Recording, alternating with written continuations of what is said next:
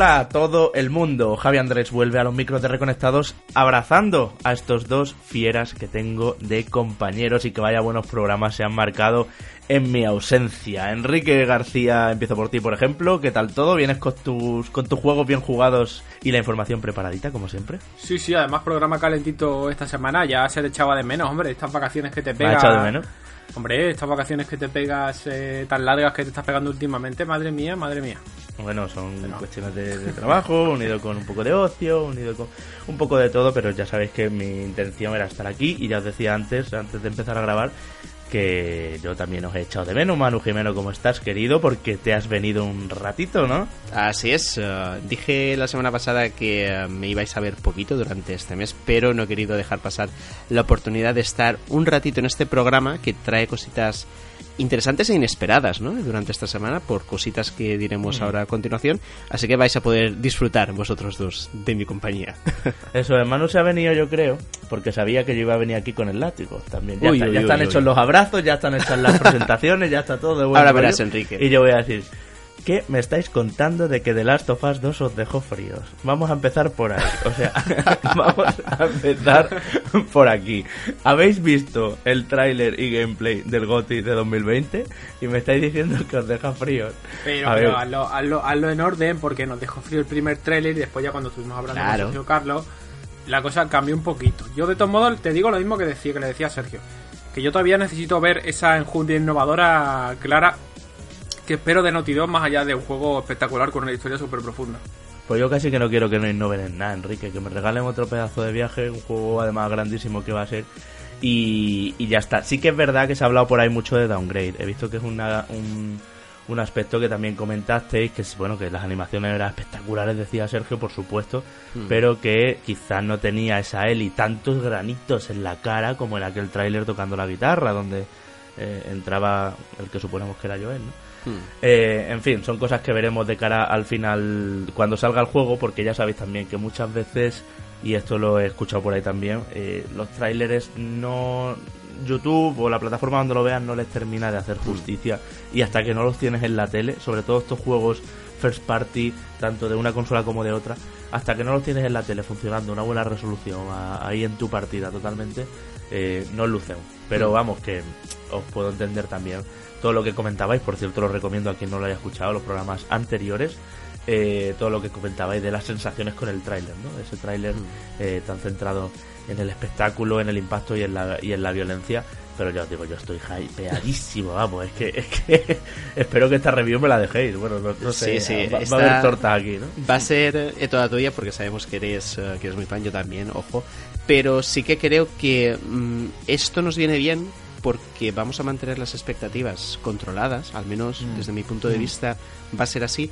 Y también mm, creo que nos hace ver a todos el hecho de que lo apreciable al final de The Last of Us Parte 2 lo vamos a encontrar tocando el juego con las manos. Ah, es, eh, es una obviedad, sí. eh, eh, parece que es una obviedad esto que estoy diciendo, pero en muchas ocasiones eh, los gameplays, los trailers ya nos dicen mucho más de lo que viene siendo un juego a nivel de gameplay que otro tipo de juegos. En este caso, donde la narrativa importa tanto, donde la construcción del personaje es capital, vamos a necesitar mucho el vivir la historia desde el minuto uno, incluso también el vivirla de una manera, un tiempo determinado para entender exactamente todo lo que es de las otras partes de la misma manera, ¿no? Que funcionaba esa primera parte que tanto nos gustó a todos. Hombre, yo creo que las innovaciones que decía Enrique quizás ya están claras también por el tema de que sea más vertical, el tema de los perros que te va a obligar mucho a moverte, se acabó quedarte en una esquina y limpiar un campamento entero, eh, todo el tema de la IA y de que los de que, de que te realmente te hagan eh, tocarte la patata un poco, eh, matar tanto, ya veremos cómo, cómo se comporta eso a nivel historia también, como dice Manu. Bueno, no hablaremos más de The Last of Us, que ya lleváis dos programas con ello, y, y- pero bueno, yo quería dejar ahí mi pildorita cuando os escuché eso, digo, la madre que los parió. En fin, se aprovechan de que no estoy. He visto que tampoco habéis hablado de otra cosa que me, que me toca las narices un poco, que es el dichoso Mario Kart Tour. No sé si lo habéis probado. Sí, que sí, vaya, sí, sí. vaya, vaya telita de juego Nintendo para sacar esto. Ahórratelo. De hecho, Oye, pues, estoy a tope con la temporada contento, ¿eh? 2, ¿eh? que me estoy a tope ya con la segunda temporada. Me, me ha parecido un coñazo. He ganado, llevo, voy por- como por la quinta copa y he ganado todas las carreras. Mm, Pero porque estás jugando a, a 50. Estoy jugando a 100. Bueno, ves. A a 100. 150 no me atreví. ¿Ves? No, es que en el momento juegas a 150 y sobre todo vas avanzando con las diferentes copas, las últimas es muy complicado y, yo creo que está Hombre. excesivamente trampeado el, el tema de conseguir las 5 estrellas, porque es muy difícil. Yo creo que en ese punto eh, se exceden un poquito con la cantidad de puntos buscando, entiendo, que te dejes los dineros en eh, coches eh, y sombrillas y, y alas Pero mejores. chicos, no me ha gustado nada. Es prostituir Mario Kart. En serio. No me parece Se podría haber divertido. hecho Por mejor. ejemplo, se podría haber hecho mejor Sí, muchas cosas. sí. Por ejemplo, es totalmente aleatorio hasta el punto de aleatoriedad de que las cajas cuando las coges, siempre en Mario Kart, unos segundos no hay caja. Entonces tú puedes cogerla, ponerte por delante del que va detrás tuya y quitársela, ¿no? Y así él no coge. Vuelven a aparecer al instante. Este pequeño detalle, o que no te puedas caer de los circuitos, que también lo entiendo porque se maneja como el orto con el dedo. Este ¿Qué pequeño de... No, venga, Enrique, por favor, si vas haciendo zigzags por el circuito, Pues, ¿sí o no? Dime, dime otra forma que podrían haber implementado el control. No había otra forma de implementarlo. Por eso, Ok, si, el aca- si acaso girando, si acaso girando el móvil, pero sería un coñazo que sería con las dos manos. Pero que te digo, son cosas que son claramente de tragaperras. Y sí que es verdad que, joder, en el fondo es un Mario Kart y está guay, porque siempre está guay, funciona. Pero no te puede salir el circuito, siempre vas a tener caja, no te las pueden quitar. Los rebufos están mm, exageradísimos, que siempre han sido buenos hacer rebufos, pero no sé, son una serie de cosas, el derrape, cómo funciona y demás, que además ya, ya no hablo de entre carreras, ¿no? Todas los, los- las cantidades de cositas, de tablas, de monedas, de gemas, de, de todas las mierdas de juegos de móvil que tiene. Que, que yo entiendo que tiene que ser así, para que la gente pase por caja y se compre... Pero me parece prostituir Mario Kart y estoy jugándolo ya, os digo, voy por la quinta copa, ¿eh? O sea, llevaré como dos horitas y me hubiera gustado quizá que no fuera tan, tan, tan, tan, tan agresivo. Coincido contigo, pero el, el componente adictivo lo tiene. No sé si por la marca, no sé si eh, incluso por ese control. No tanto por el control, eh, creo que, que no le podemos sacar ningún punto, pensándolo bien, creo que no le podemos sacar ninguna virtud al control, pero desde luego sí al- a los circuitos. Sí también incluso a las combinaciones de piloto, coche y ala.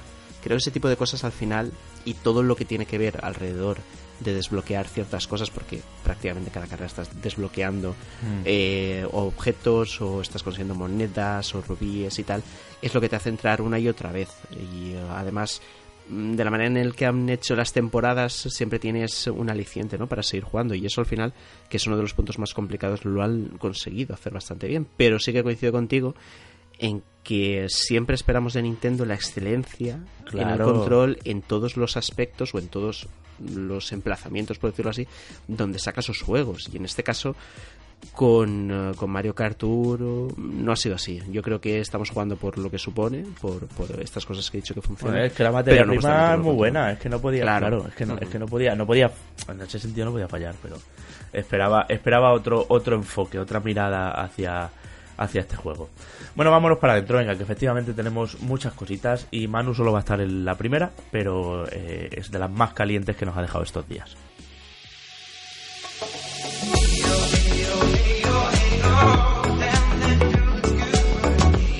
PlayStation 5 oficial confirmado saldrá en Navidades de 2020 y ha habido una nueva oleadita de detalles, que si el mando, que si el, kit de desarrolladores era así, que si cuestiones de la GPU, eh, que bueno, que de interfaz. Y todo esto viene compañeros, confirmado oficial eh, una vez más por Mark Cerny y su gente, a la revista Wired, que si no me equivoco, corregidme, eh, fue la misma que ya tuvo eh, otro primer chorro de información oficial. Así es. Y yo, y yo creo que estamos de acuerdo los tres en que ¿qué es esto? ¿Qué manera es esta de anunciar nada menos que la siguiente. PlayStation? Súper tímida a una revista en exclusiva, que sí, que es una revista potente, es una cabecera potente, pero eh, todo esto te lo guardas para una keynote, para un evento de prensa o para un lo que sea, y haces un ruido increíble, la streameas y todo, y no que se lo das ahí a una entrevista que mucha gente seguramente que nos esté oyendo se va a enterar ahora de qué es lo que se ha anunciado, y son cosas fuertes.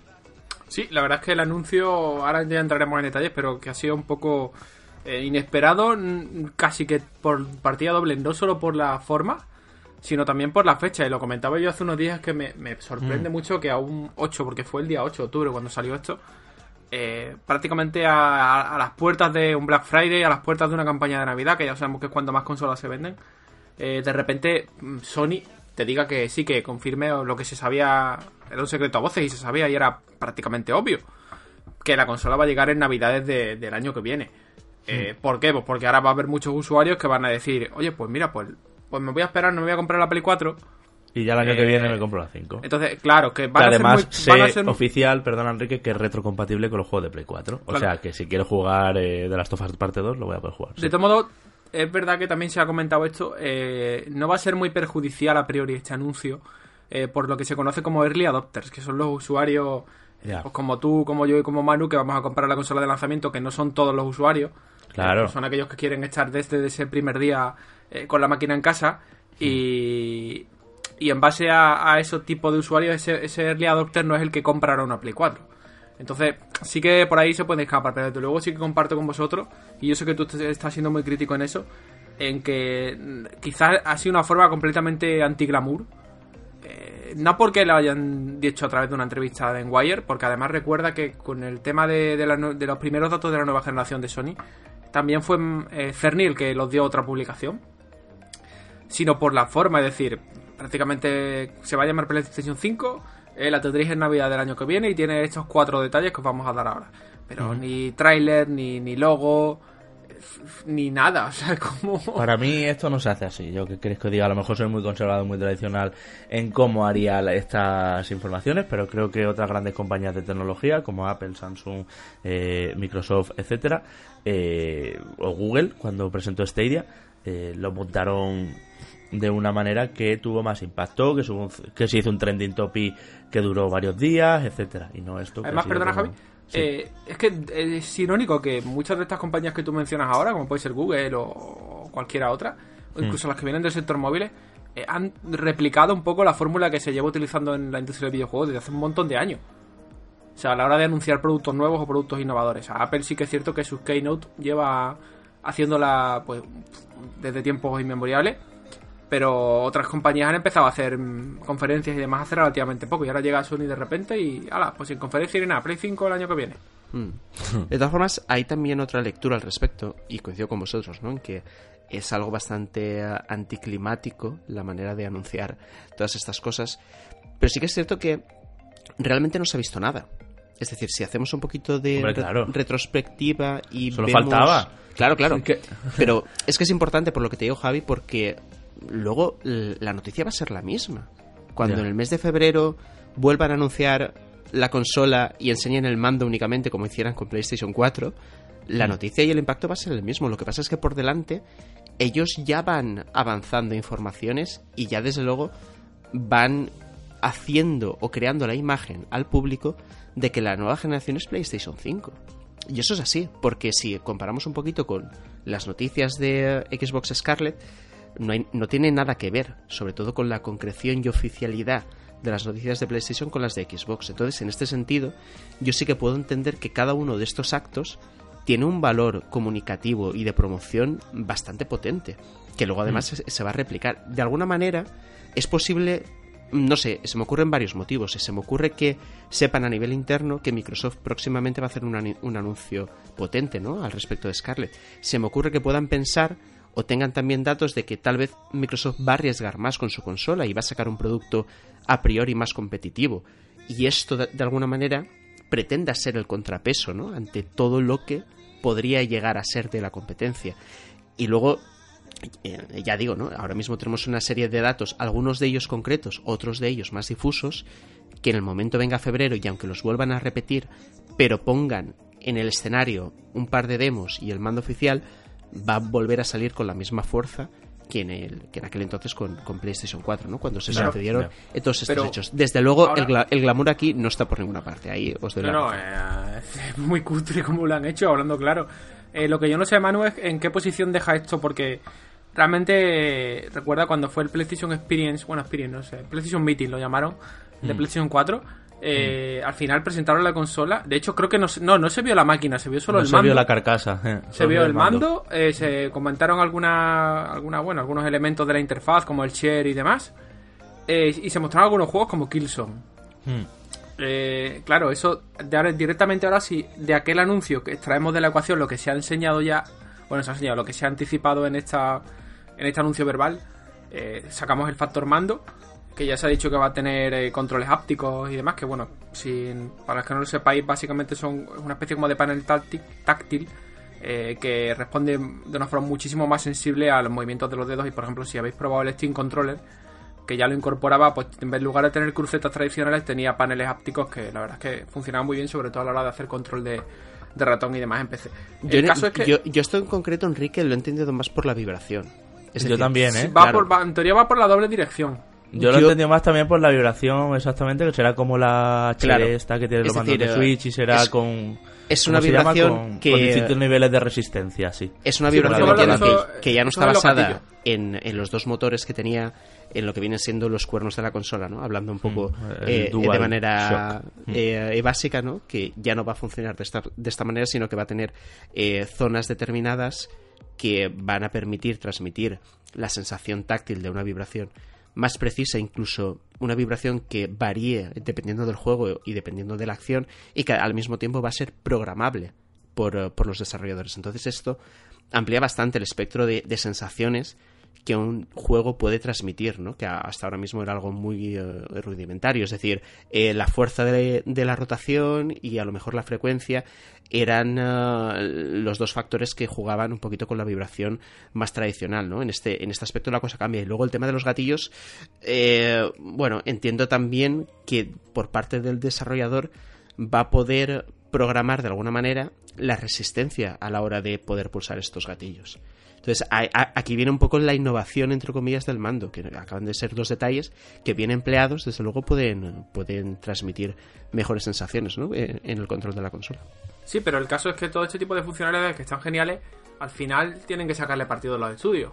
Hombre, de momento lo que se ha probado, por cierto, es Gran Turismo Sport en versión PlayStation 5, o sea que entiendo que va a ser un juego que reciba mejoras para esa máquina y hablaban desde Wired de que se notaba eh, diferente cuando pisan los pianos y todo eso con, con los vehículos, que bueno, es algo que llevamos viviendo desde que existe la vibración en los juegos, que al salirte a la hierba vibre por ese lado el mando, pero ahora eh, va a ser una, pues, una sensación un poco más realista, un poco más donde, como dice Manu, eh, la zona de la mano que está recibiendo la estimulación o el tipo de estimulación que se recibe sea más variable que lo que teníamos hasta ahora, ¿no? Que había como a lo mejor 15 o 20 tipos solo de efectos de vibración.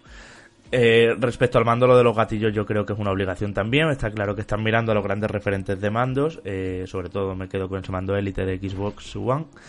Y hay otras cosas, compañeros, que ya se sabían, eh, como que iba a funcionar con SSD, con discos duros eh, de mayor eh, velocidad, lo que permitirá además, y esto sí es nuevo, seleccionar qué queremos instalar y descargar exactamente de cada uno de los juegos, porque todo el tema de la interfaz también se ha hablado. Y otra cosa de la que ya se habló y se confirma es que el ray tracing va a ser hecho desde hardware, va a ser propiciado eh, por la propia GPU, que vuelve a ser un chip, un chip AMD. Y que, bueno, que va a ser una tecnología. Yo creo que el ray tracing va a ser una palabra que oigamos muchísimo en la generación que viene. Va a ser una hmm. cuestión. Sí, yo creo que va a ser la, palabra más repetida, pero ojo con el ray tracing porque es una tecnología gráfica tremendamente exigente a nivel de hardware. Eh, ya sabéis que las gráficas que, la, que lo utilizan ahora mismo son gráficas eh, que bueno, lo van incorporando a, perfil bajo, entre comillas, gráficas de perfil moderado. Es decir, AMD, si no recuerdo mal, creo que AMD ahora mismo no trabaja eh, con esta tecnología. Lo que te quiero decir es que para poder disfrutar de un ray tracing de categoría, que es una palabra que se utiliza mucho por el sur de España, eh, hace falta y por el este, y por el este tener, tener, una gráfica de categoría, o sea, que valga su dinerito. Entonces, que seamos sensatos que ahora nos van a colar el mensajito del ray tracing por todos lados. Sí, pero se le llena la boca con eso. Se le va a la boca, claro, igual que se le llenaba la boca con, con el tema con de. 4K 60 FPS. 4K 60 FPS y al final el 4K 60 FPS de esta generación. Eh, pues en Play, en Play ningún juego, ¿no? Yo creo. 4K 4 contados lo hemos visto, ¿no? salvo en Xbox One X, que sí que sí que ha ofrecido lo que prometió. Eh, en PlayStation 4 Pro, el 4K cortito con leche, ¿eh? Entonces, que sí, que ahora nos venderán muchas motos, pero que vamos a esperar, a, sobre todo a, medida de la generación que viene, cuando vamos a empezar, empezar a ver si este tipo de cosas que nos prometen. Yo, si te digo la verdad, Manu, ya te dejo. De lo que más interés tengo de PlayStation 5 es en la utilización de disco duro eh, SSD. Sí, Sí, ese, ese es un tema... ahí donde creo que vamos a notar diferencias no solo en tiempos de carga, sino en procesado de elementos en, en el escenario, lo cual en mundos abiertos Y en velocidad de navegación por los escenarios, que ponían Claro. siempre el ejemplo de Spider-Man, decían, yo sé, eh, sabemos que quieres ir más rápido, pero es que PlayStation 4 en Spider-Man no puede dejarte moverte más rápido porque verías popping de los edificios. Entonces eso es importante, ¿no? La navegación por los mapas, por los mundos abiertos va a ser más veloz en los juegos que lo requieran. Y eso va a estar bastante bien. Sí. O- o- Os, os iba a decir dos cosas. En primer lugar, eh, sobre el ray tracing, un apunte. Y es que cuando yo lo he visto en, eh, en PCs potentes, Mm. pese a todo, pese a que tenían los suficientes recursos a priori como para que funcionara bien, eh, le, ha costado a la máquina ¿no? el poder eh, reproducir bien estos efectos y depende también mucho de, de las actualizaciones de los juegos, ¿no? de cómo estén adaptados a, a esta tecnología. Y AMD creo que próximamente sí que va a, sa- a sacar tarjetas gráficas que lo trabajen, pero ha sido Nvidia ¿no? quien, quien es la pionera en este aspecto. pionera. Y tanto Ujú. Microsoft como PlayStation, recordemos que van a tener tarjetas gráficas AMD. Mm.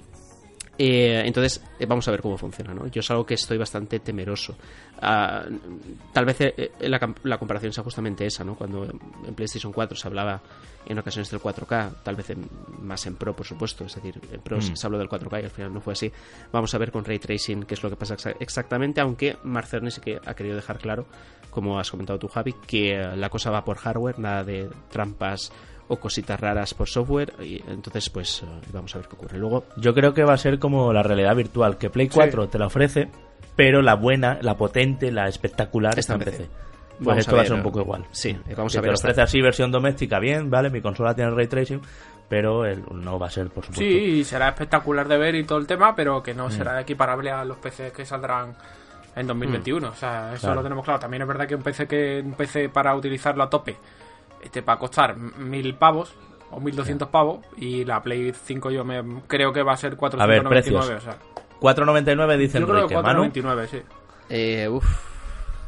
Es que eh, ir a 4.99 me parecería cometer un error similar al de PlayStation 3. Sobre todo viendo el precedente de que en la anterior generación, con 3.99, PlayStation empezó a ganar eh, la batalla con Microsoft. Y, y lo petaron al principio, ¿eh? se vendieron. Y lo petaron al principio, exactamente. Yo creo que eh, un precio de 3,99 lo vería mucho más óptimo de cara a, a poder empezar a, a- a ser competitivos, ¿no? A nivel a nivel de precios, justamente. Sin- yo, yo apuesto por dos modelos. De hecho, no sé si esto ¿Tú crees que van a exactamente- ser dos modelos desde el primer día? Porque comentaban, por ejemplo, nuestros nuestros amigos Patreons en, en el grupo de Telegram, a los que, por cierto, tenemos que eh, dar las gracias eh, a los del grupo de Telegram de Reconectados Extra, los patrones de nivel 3, eh, por recomendarnos este tema. Eh, ahora recupero exactamente quién nos lo dijo y de aquí le mandamos un saludazo porque mm, ya veis que está dando está dando que hablar y, y fue ahí además donde más rápido eh, supimos de toda esta nueva información. Fue Robert R7, por cierto. Entonces, te decía, ¿tú crees, Manu, que dos modelos a la vez? Porque se decía allí que, en el grupo ese, que mm, quizá dos modelos a la vez eh, de un poco de mala imagen. En plan, esta es la versión baratuja y esta es la versión buena. Es que en este caso creo que, que sí que estamos en un punto donde la capacidad del disco duro además sí que va a marcar mucho el precio. Es decir, eh, ahora mismo una consola de 500 gigas con SSD se nos va a quedar corta, sobre todo teniendo en cuenta que el tamaño de- del Blu-ray al final va a aumentar también, con la tecnología 4K todos los archivos van a ser más grandes, 500 gigas se nos va a quedar muy corto, pero el salto altera en SSD a, a- a nivel de costes es bastante elevado.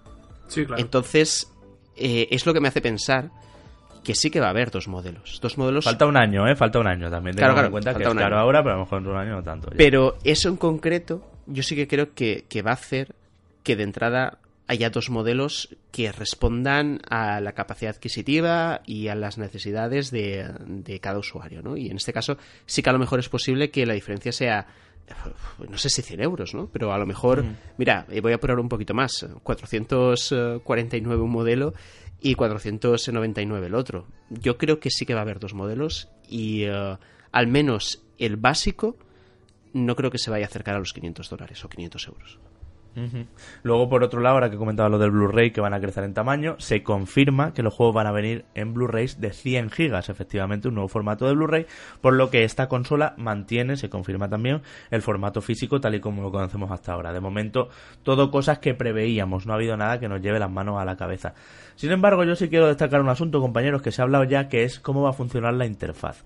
Está Sony muy preocupada, está PlayStation muy preocupada en que, y me parece genial, en que podamos ver las novedades de los juegos, de las misiones que tenemos multijugador, de los eventos temporales que tiene un juego, etcétera, todo ya directamente desde la interfaz. Decían en la entrevista que no quieren que están cansados o que no quieren seguir con esta fórmula en que para ver qué eventos temporales hay en, yo que sé, o qué misiones temporales en Assassin's Creed Odyssey o cuáles son las temporadas que hay en Fortnite y qué está pasando en Call of Duty, tengas que entrar al juego, mirar el multijugador y luego ya si no te interesa pues salirte. Todo eso se va a ver desde el menú. Igual que vamos a tener, lo que decía al principio, mucha más capacidad de decidir qué partes instalamos de un juego, por así decirlo, o que no, qué actualizaciones o que no. Entonces creo que vamos a tener unos menús que, por cierto, se está invirtiendo en inteligencia artificial para hacer simulaciones de experiencia de usuarios. Vamos a tener unos menús que van a ser bastante diferentes, por lo que se dice en la entrevista, a lo que tenemos hoy en día en PlayStation 4 y PlayStation 4 Pro. Así que a mí esto me parece muy interesante. El botón share, que parecía al principio una tontería y una prestación que iba a estar ahí para... al final ha sido, nos ha dado la vida a todos, compartiendo en redes sociales con el PS4 Share, ¿no? O sea que yo tengo esperanzas en que la forma de entender el acceso a los videojuegos, también entiendo con las plataformas de, de suscripción como PlayStation Now, etcétera, eh, va a estar, eh, o el juego en la nube, ¿no? Va a estar bastante, bastante modificada en esta nueva Sí. generación. Y eso me alegra, os decía, porque cuando te compras una consola y la interfaz es totalmente distinta y un montón de nuevas funciones y todo, tienes sensación de nueva generación. No quiero comprarme una Play 5, instalarla el primer día, actualizarla con la primera actualización que vendrá fijo y que la interfaz sea la de siempre en Play 4. Así no tengo yo sensación. Tanto es así que cuando me cambio de móvil no hago la, restauración del móvil anterior, sino que casi que lo pongo de fábrica para tener sensación de móvil nuevo, ¿no? Pues en consolas quiero que pase igual y, y creo que es una buena noticia que, que estén trabajando en este sentido. De todo modo, Javi, aquí mm, a mí la interfaz de PlayStation 4, si bien es cierto que la de PS3 me parecía muy simple, pero la de PlayStation 4 me, me ha gustado bastante. ¿no? A mí también, ¿eh? Estoy muy contento con, con cómo funciona, pero Enrique es como, venga, tengo ganas de algo nuevo. La única- A ver, sor- la- sorprendedme. La única que se tendría que preocupar por interfaz es la de Xbox- la Microsoft con Xbox, porque Sí. a mí la de One me sigue pareciendo un horror. sí, sí, sí, sí. Y mira que mejoraron bastante, ¿eh? Mm, Cómo están repartidos los, las- los cuadrados y todo eso, sí. Como tiene que respetar también las normas de Windows 10 un poco. De todas eh, formas, un eh, poco complicado, sí. Coincides conmigo que eh, la interfaz tiene ciertos puntos mejorables, al menos en cuanto a rapidez, ¿no? La zona sobre todo de los amigos a la hora de conectar online. Yo creo que eh, eh, el PlayStation Store en ocasiones, eh, la lentitud a la hora de acceder también eh, acaba molestando. Luego, por ejemplo, Enrique, lo- los problemas de NAT que siempre tenemos a la hora de, de jugar los dos online. Con los grupos y Con todo los eso, grupos, sí. es decir, hay margen de mejora a nivel de usabilidad que PlayStation entiendo yo que debe de tener perfectamente localizados y en la lista de tareas pendientes que solucionar eh, con una PlayStation 5 que se presupone mucho más potente, ¿no? Y que todo esto debería de poder eh, tratarlo bastante bien. Me gustaría preguntaros una cosa al respecto de los juegos. Ya se está hablando de Horizon Zero Dawn 2. Ahora, de- ahora hablamos, ahora hablamos de los juegos y Manu quería apuntarte que Mm. se confirma también que el arranque, lo dicen los que han probado de la revista Wired, los que han probado eh, ya la consola, que el arranque es muchísimo más rápido, es automático, ¿no? Pulsas el on, sale el logo de PlayStation, por lo menos así está de momento Mm. en, la en el dev kit este, en la, versión, en la mm, edición de desarrollador, que por cierto también se ha confirmado que era esa especie de triángulo. Bueno, los que estáis viendo, los que estáis oyendo el programa en YouTube lo estáis viendo en la miniatura, ¿no? Esa especie de, de- no era de triángulo, sino, bueno, pues de, de- de líneas diagonales, ¿no? No sé cómo es el diseño, como una V. Calefactor Eh, de baño. Sí, totalmente. Se confirma que, que eso era real, que no era fake, fíjate, ¿no? Yo, yo cuando lo vi Sí, dije, sí. "Fua, esto es un Pero fakeazo". ojo, ojo que, ojo que es una, de, una consola de desarrollo, ¿eh? Sí, sí, la consola de desarrollo de PlayStation 4 no tenía nada que ver con la que al final llegó, porque parecía un VHS así súper cuadrado, bueno, era De un, todos modos, un- un aquí, drama. cuidadito- Los dev kit de Cuidadito porque este de Keep, eh, a mí el hecho de que tenga la V ahí en medio eh, no sé por qué me da que a lo mejor es la versión final, ¿eh? O que la versión final va a ser parecida. Y que se llame PSV. Porque tú un Underkeep eh, lo haces cuadrado, lo haces redondo, lo haces como sea, pero no te con, no te, no te come, no, a priori no te deberías comer el tarro mucho. Sí, al normalmente meterle- son un aparato meterles- como, como Claro. retrofuturista. Son un aparato como de los 70, como Claro. un VHS antiguo. O sea, que y- no te para mucho está. meterle estilismo. Ya, y tiene, tiene cierto estilismo, eso es verdad, eso es verdad. Puede ser que, que esto respire ya lo que va a ser el diseño final. Pero no sé yo, esa V, Enrique, mm, ¿a cuento de qué? Porque se habló también de que igual se llamaba PSV en vez de PS5, pero PSV ya es PS Vita, así que tampoco creo que, que les interese ir por ahí. Yo un poquito No con Enrique estoy, es decir, eh, me parece... eh, Está muy currado eso, Claro, ¿verdad? para ahí- hacer un dev kit. Ahí sí. está. Yo creo que, eh, que las formas son bastante arriesgadas y me parecería complicarse la vida de manera absurda hacer un dev kit así.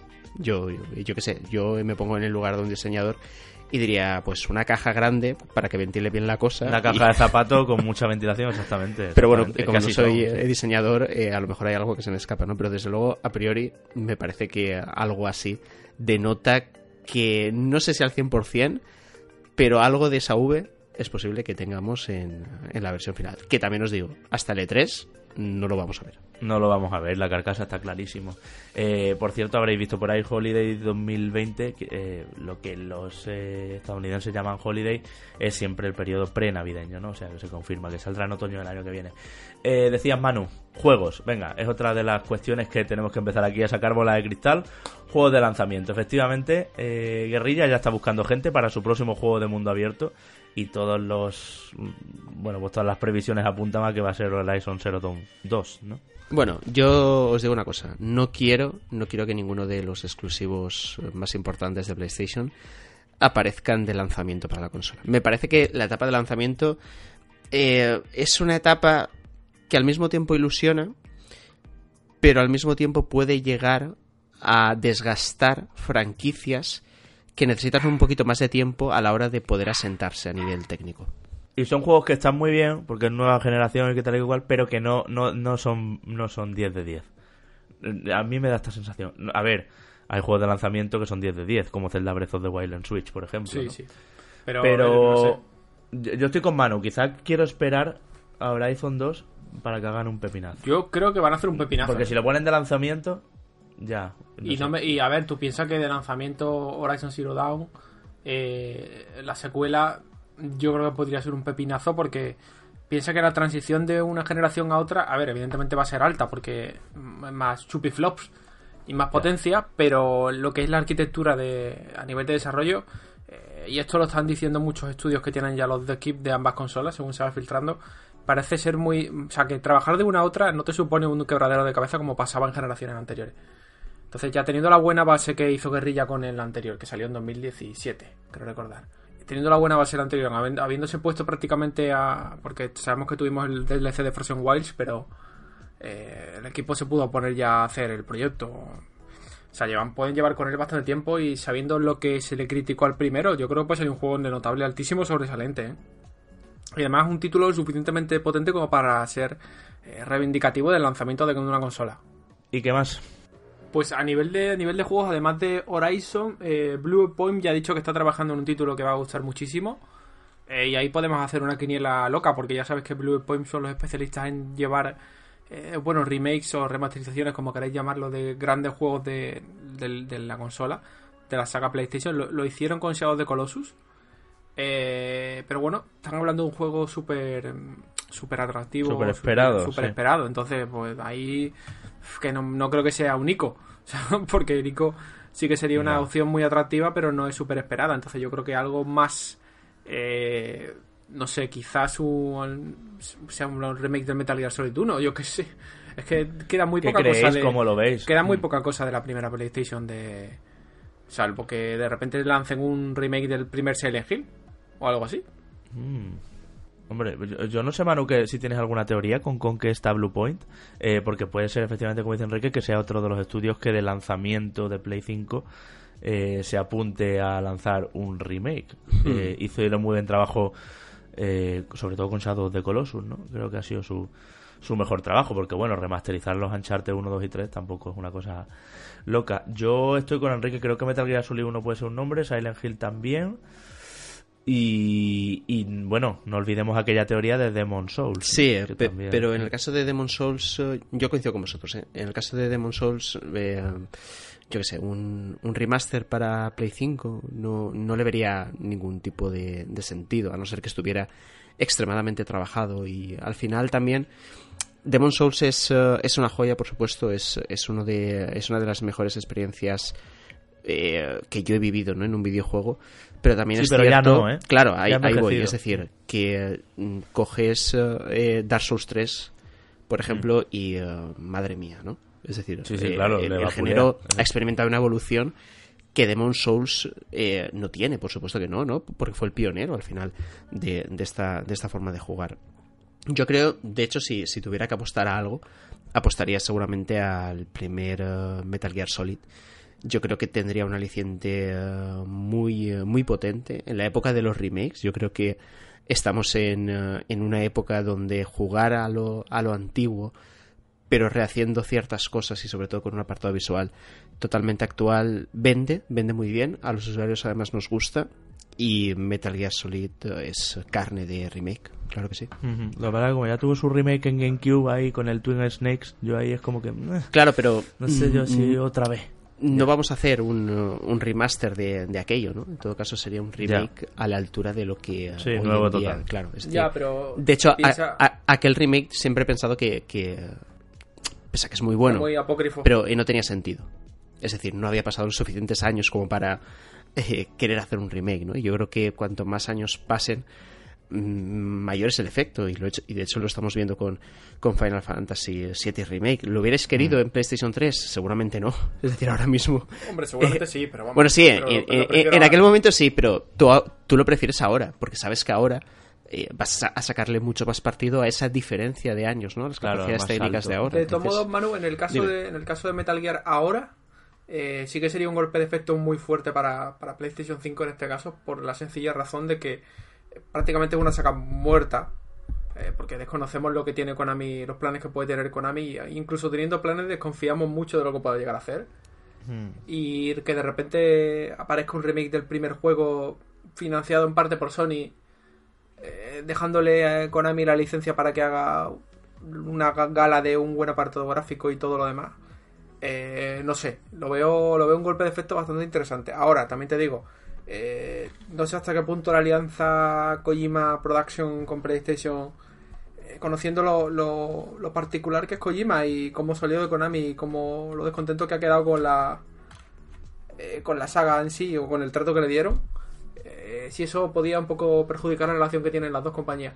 Claro, para Kojima sería un poco feo, ¿no? En plan, os estoy dando en exclusiva de Stranding y me la jugáis aquí haciendo con uno de vuestros estudios. Que, no va a pasar, pero bueno, no va a pasar por lo mal que acabaron, pero que a lo mejor eh, pues PlayStation haya comprado los derechos para hacer el remake bajo la supervisión de Hideo Kojima.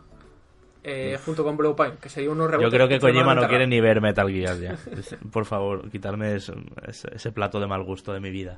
No sé, ¿eh? me, da, me, da, me da el punto. Y mm, yo sí creo y, que bueno que muchos juegos de Play 4 van a tener efectivamente mejoras en Play 5 y ese va a ser un, gran baluarte de la consola para decir cómpratela al primer día porque puedes jugar a estos juegos recientes no se me ocurre Cyberpunk 2077 Final Fantasy 7 Remake de Last of Us Parte 2 de Ghost of Tsushima que por cierto están diciendo que, los, bueno Sony que va a decir no pero su alto ejecutivo está diciendo que tiene un apartado gráfico espectacular Ghost of Tsushima eh, será el último gran exclusivo de Play 4 y que sigue planeado para Play 4 no se va a Play 5. Eh, pero creo que Gran Turismo va a estar de lanzamiento. Creo que PlayStation va a hacer algo, quizá el Sport convertirlo en Gran Turismo 7 o alguna, alguna maniobra así, porque los juegos de coche, ya lo ha demostrado Xbox, lucen muchísimo una nueva generación. Eh, es un género que es muy agradecido para ver una nueva consola y sobre todo para ponerla al límite en cuanto a resolución, frame rate y todo eso. Entonces, yo creo que quizá Gran Turismo Sport se acabe convirtiendo en Gran Turismo 7. Bueno, o, tal vez un Gran Turismo 7 por sí mismo, ¿no? Puede aparecer. En este caso, por ejemplo, sí que creo pero que incorporará todo lo del Sport, Manu, porque que estén haciendo las pruebas para la entrevista con Wired con Gran Turismo Sport en Play 5. O sea, es como... hmm. Pero bueno, eh, al final eh, con Gran Turismo siempre nos hemos acostumbrado a la reutilización de cosas. Es decir, cada Gran Sí. Turismo, excepto Sport, ha sido más grande que el anterior porque de alguna manera contenía al anterior. Básicamente. Mm. O sea, Evidentemente estoy generalizando, pero era así, por lo que no sería una novedad, al menos desde mi punto de vista. Pero sí que creo que aquí, por ejemplo, mm, considero que pese a que la franquicia Gran Turismo es una de las más eh, longevas y míticas de PlayStation. Coincidiremos los tres que desde el año 2013, cuando salió el 6, que era un grandísimo juego y lo hemos comentado siempre, ¿no? que le hizo mucho daño salir un mes antes, o un mes después, creo que fue un mes después, sí, de la salida de PlayStation 4. Eh, desde entonces, de alguna forma está de, de capa caída. Al menos, al menos como como perspectiva del usuario hacia el título. No- ya no es ese, o ya no tiene ese halo de, de, um, de grandeza, de, de misticismo, de magia, de alguna manera, ¿no? Que todo eso, eh, Gran Turismo era sinónimo, ¿no? De todo eso. Entonces, en este caso, sí que creo que podría ser un, un buen título de lanzamiento, un gran golpe de efecto. Sabemos además eh, que con uh, PlayStation 4 Drive Club funcionó muy bien también, pese a que esos retrasos que tuvo, ¿no? Eh, que no hace falta que los nombremos, pero fueron también eh, bastante antológicos a la hora de, enumerar todo el proceso de, retrasos varios, pero fue un título que funcionó de, de, manera muy buena y que incluso con el paso de los años la gente eh, incluso no lo puso todavía más en valor así que, que no lo vería nada mal desde luego Y luego también, eh, yo creo que esto sí es- lo tenemos todos clarísimo. Está claro que el nuevo Assassin's Creed de vikingos eh, va a ser un juego de lanzamiento de las consolas de nueva generación. Sí, Sí, a ver sí, cuál, eso hablando, es- hablando de Assassin's Creed de Vikingos, a ver cuál de las dos se lleva la exclusiva de los contenidos y demás, ¿eh? Sí, y ot- otra, otras, eh, otros third party que van a estar también eh, son los juegos deportivos, ¿no? Esta- Este septiembre hemos hablado bastante largo y tendido de ellos y está claro que va a haber un FIFA de nueva generación que seguramente, o no, ¿eh? Cambie el motor gráfico y todo eso porque veníais diciendo, Manuel, los análisis de NBA, de FIFA, de PES y demás, que se nota que están ya ahí, mm, bueno, metiendo cositas, pero que eh, ya están los ojos puestos en la nueva generación, en el nuevo enfoque, ¿no? A ver si Hmm. al final lo que hablamos, el modelo se mantiene anual o al final se cambia el modelo y, y se hace un, un juego deportivo que se vaya actualizando. Sobre Ubisoft, yo no sé, Beyond Good and Evil 2, creo que es un juego que se va a ir más lejos, no Sí, creo que sea de lanzamiento de, Mm. de nueva generación. Muy pronto, ¿eh? Llevamos ya como 5 años hablando de Beyond Good and Evil 2. y llevamos como, es que- co- eh, como cinco o seis años dando la turra de, eh, de rumores, de no sé qué, de, de cosas que, que- que no estaban basadas en nada. Desde luego que no, porque cuando vimos que fue hace dos años, ¿no? El anuncio de Beyond Good and Evil 2, nos dimos cuenta que el desarrollo, bueno, nos dimos cuenta, se, confirmó que el desarrollo eh, llevaba muy poco tiempo, ¿no? Justamente las demos que se enseñaron mostraron eh, un estado muy temprano del desarrollo que de ninguna manera indicaba que los rumores no se correspondieran a algún punto del trabajo, tal vez a se, le está- a se les está yendo de las manos, ¿eh? Lo, de, lo del desarrollo de ese juego. Sí, eh, Eh, al final eh, Es, es, un lo que juego pasa que siempre. necesita un SSD. Porque el planteamiento que tenía... Es lo que Claro, pasa siempre, es- que cuando tú anuncias un título en un punto tan temprano del desarrollo, sobre todo cuando muy posiblemente durante ese periodo de tiempo se cambie de generación, que es lo que le está pasando a, a Beyond Good and Evil, eh, al final la gente acaba un poco, entiendo yo, hastiada de noticias que no te reportan absolutamente nada porque no ves un horizonte claro en el que vaya a aparecer. Eh, entonces, eh, Square Enix sabe mucho de esto y, y sabe para mal. Vamos a ver qué ocurre, ¿no? Pero coincido que, que de lanzamiento no va a estar. Yo creo que de lanzamiento va a estar, van a estar los de siempre. Va a estar mm, Battlefield, va a estar eh, Call of Duty, va a- van a estar esos juegos de- deportivos que tú has comentado, Javi. Va a estar seguramente, eh, me has convencido, Gran Turismo 7 o Gran Turismo como quieras llamarlo. Algún juego, algún juego independiente o entre comillas independiente, ¿no? De estudios a lo mejor pequeños relacionados con PlayStation. Eh, sí, sí que creo que no vamos a volver a ver aquella oleada de indies de PlayStation 4, que fueron la bandera de PlayStation en su momento, pero que eh, no han hecho nada para que vuelva a hacerlo, ¿no? Desde la perspectiva eh, periodística ¿no? y también a nivel de usuarios, creo que todos tenemos la percepción, y más que percepción, también los hechos probados, de que el apoyo de PlayStation a todo este tipo de desarrollos también ha ido decayendo ¿no? con el paso del tiempo y la importancia que le ha querido dar eh, simplemente ¿no? en su promoción eh, a través de la Store, a través de, de PlayStation Plus, ha sido menor. Entonces, eh, con esto no va a contar, ¿no? Se, se va a apostar por, por, grandes superproducciones y en esas estamos, ¿no? En, en, en ver en ver qué puede, qué puede existir. ¿Me dejáis apostar por Ready Up Down con, con The Order? Uf, con The Order 2. 1883. No, bájate de ese barco ya, bájate de ese barco ya. No, no, no, a ver, eh, si, si nos paramos un poquito a pensar de, de estudios ligados a PlayStation, ¿cuál es el que hace más tiempo que no saca un videojuego? Ya. Ready Up Down. Que sí, que sí, que sí, que sí. Pero que, que, no sé. Hablando en serio, no, no, digo una secuela de The Order, que lo vería totalmente lógico. Pero algo por parte de ellos. No está todavía muy claro porque justo cuando estamos grabando el podcast es cuando está saliendo la información. Pero parece que hay despidos en, en Sony, ¿eh? A nivel europeo. Eh, además, europeo? además bastante. O sea que, que lo a mismo, Jim Ryan por calentarse del pico. Que lo mismo, lo mismo ha sido un poco cortinita de humo el anunciar lo de Play 5 para que la gente no se meta con la compañía. Voy a intentar enterarme y os cuento. Vale, pues bueno. Enrique, Enrique lo sigue mirando. Bueno, chicos. Bueno, pues, pues de alguna manera mmm, si esto al final se confirma, ¿no? Si, si ahora Enrique eh, nos puede traer la, la información y, y, lo acabamos de, de, ver claro, tendría relación con lo que hemos dicho al principio. Es decir, no hemos dicho, por supuesto, esta situación, pero sí algún hecho, ya sea de la competencia, en este caso a nivel interno, que necesite ser contrarrestado con un anuncio de estas características. Bueno, como te digo, no está todavía 100% confirmado, pero parece que la división europea de Sony ha despedido, a, se habla de docenas de, empleados y justo el, la comunicación de los despidos se ha hecho el mismo día que se anunciaba PlayStation 5 a los empleados. O sea que, que un poquito. Todo, un poquito, todo bien. Sí, sí, sí, todo, todo bien. Todo Yo quizá me hubiera esperado a que pase el huracán la, de Stranding. La Navidad, ¿no? La Navidad. No, el huracán de Stranding para, para este tipo de titulares que sabéis que hacen mucho daño a las compañías, igual que lo del crunch y ese tipo de, de cosas que generan una mala imagen brutal mm. que incluso se repercute en las acciones y en cómo se queda la bolsa de, re, re, referente a esa compañía. Eh, Death Stranding es el gran caballo de PlayStation para este otoño. Así que no sé, me extraña que esto se ha debido filtrar, Enrique. Bueno, ya tendremos más información en la en las próximas horas. Bueno, compañeros, pues yo creo que hemos dado un buen repasito a todo lo de Play 5. Hemos hecho de, de futurologos como tanto nos gusta. Y Manu, te dejamos ir, que sabemos que estás súper liado, que no te da la vida ya más. Y esperamos tenerte por aquí, por lo menos intermitentemente así. Este es muy listo, Enrique, tú has visto lo que ha hecho, ¿no? Se viene a lo Se que viene le gusta. a hablar de lo importante, claro. Ahora, ahora ya con el Breakpoint y con nah, el ahora... y el Trime y todo eso, os quedáis nah, vosotros. Nah, pero... ahora, ya, ahora con eso hay bombas de humo y... no, no, no, pero bueno, intentaré al menos ¿no? en, en, cada programa estar, estar un ratito con vosotros eh, y, y, así pues bueno, siempre comentamos así la actualidad que nos dé el mundo del videojuego. Así que chicos, muchas gracias. Parezco un invitado, ¿no? Casi casi lo sí, soy hoy sí. en este programa y nos vemos uh, próximamente.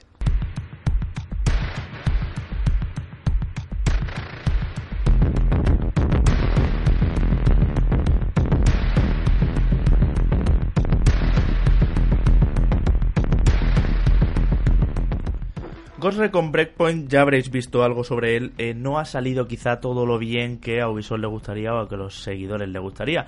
Yo personalmente, eh, aunque aquí tengamos la broma de que medio de vacaciones, de que bueno, que no sé qué, en realidad he estado jugando a fondo a este título. Así que Enrique, ahora que nos quedamos ya aquí solitos en la intimidad, como por los viejos tiempos, te dejo que si quieres vayas disparando, eh, te cuento en este análisis si merece o no la pena eh, todo lo que yo me he encontrado durante mi partida, que es, ha sido bastante larga. Una vez más, es un juego con muchísimo contenido, eso sí que te lo, te lo voy comentando. Y un juego que tiene ligeras diferencias con Wildlands, pero que en otras partes, por supuesto, recuerda a Wildlands. Sí, es un juego que además eh, demuestra que Ubisoft puede hacer las cosas eh, muy bien, con mundos abiertos, pero que también puede tener tropiezos, como es el caso de, de Breakpoint, que no pintaba mal como juego, pero que al final se queda un poquito más desgastado de la cuenta.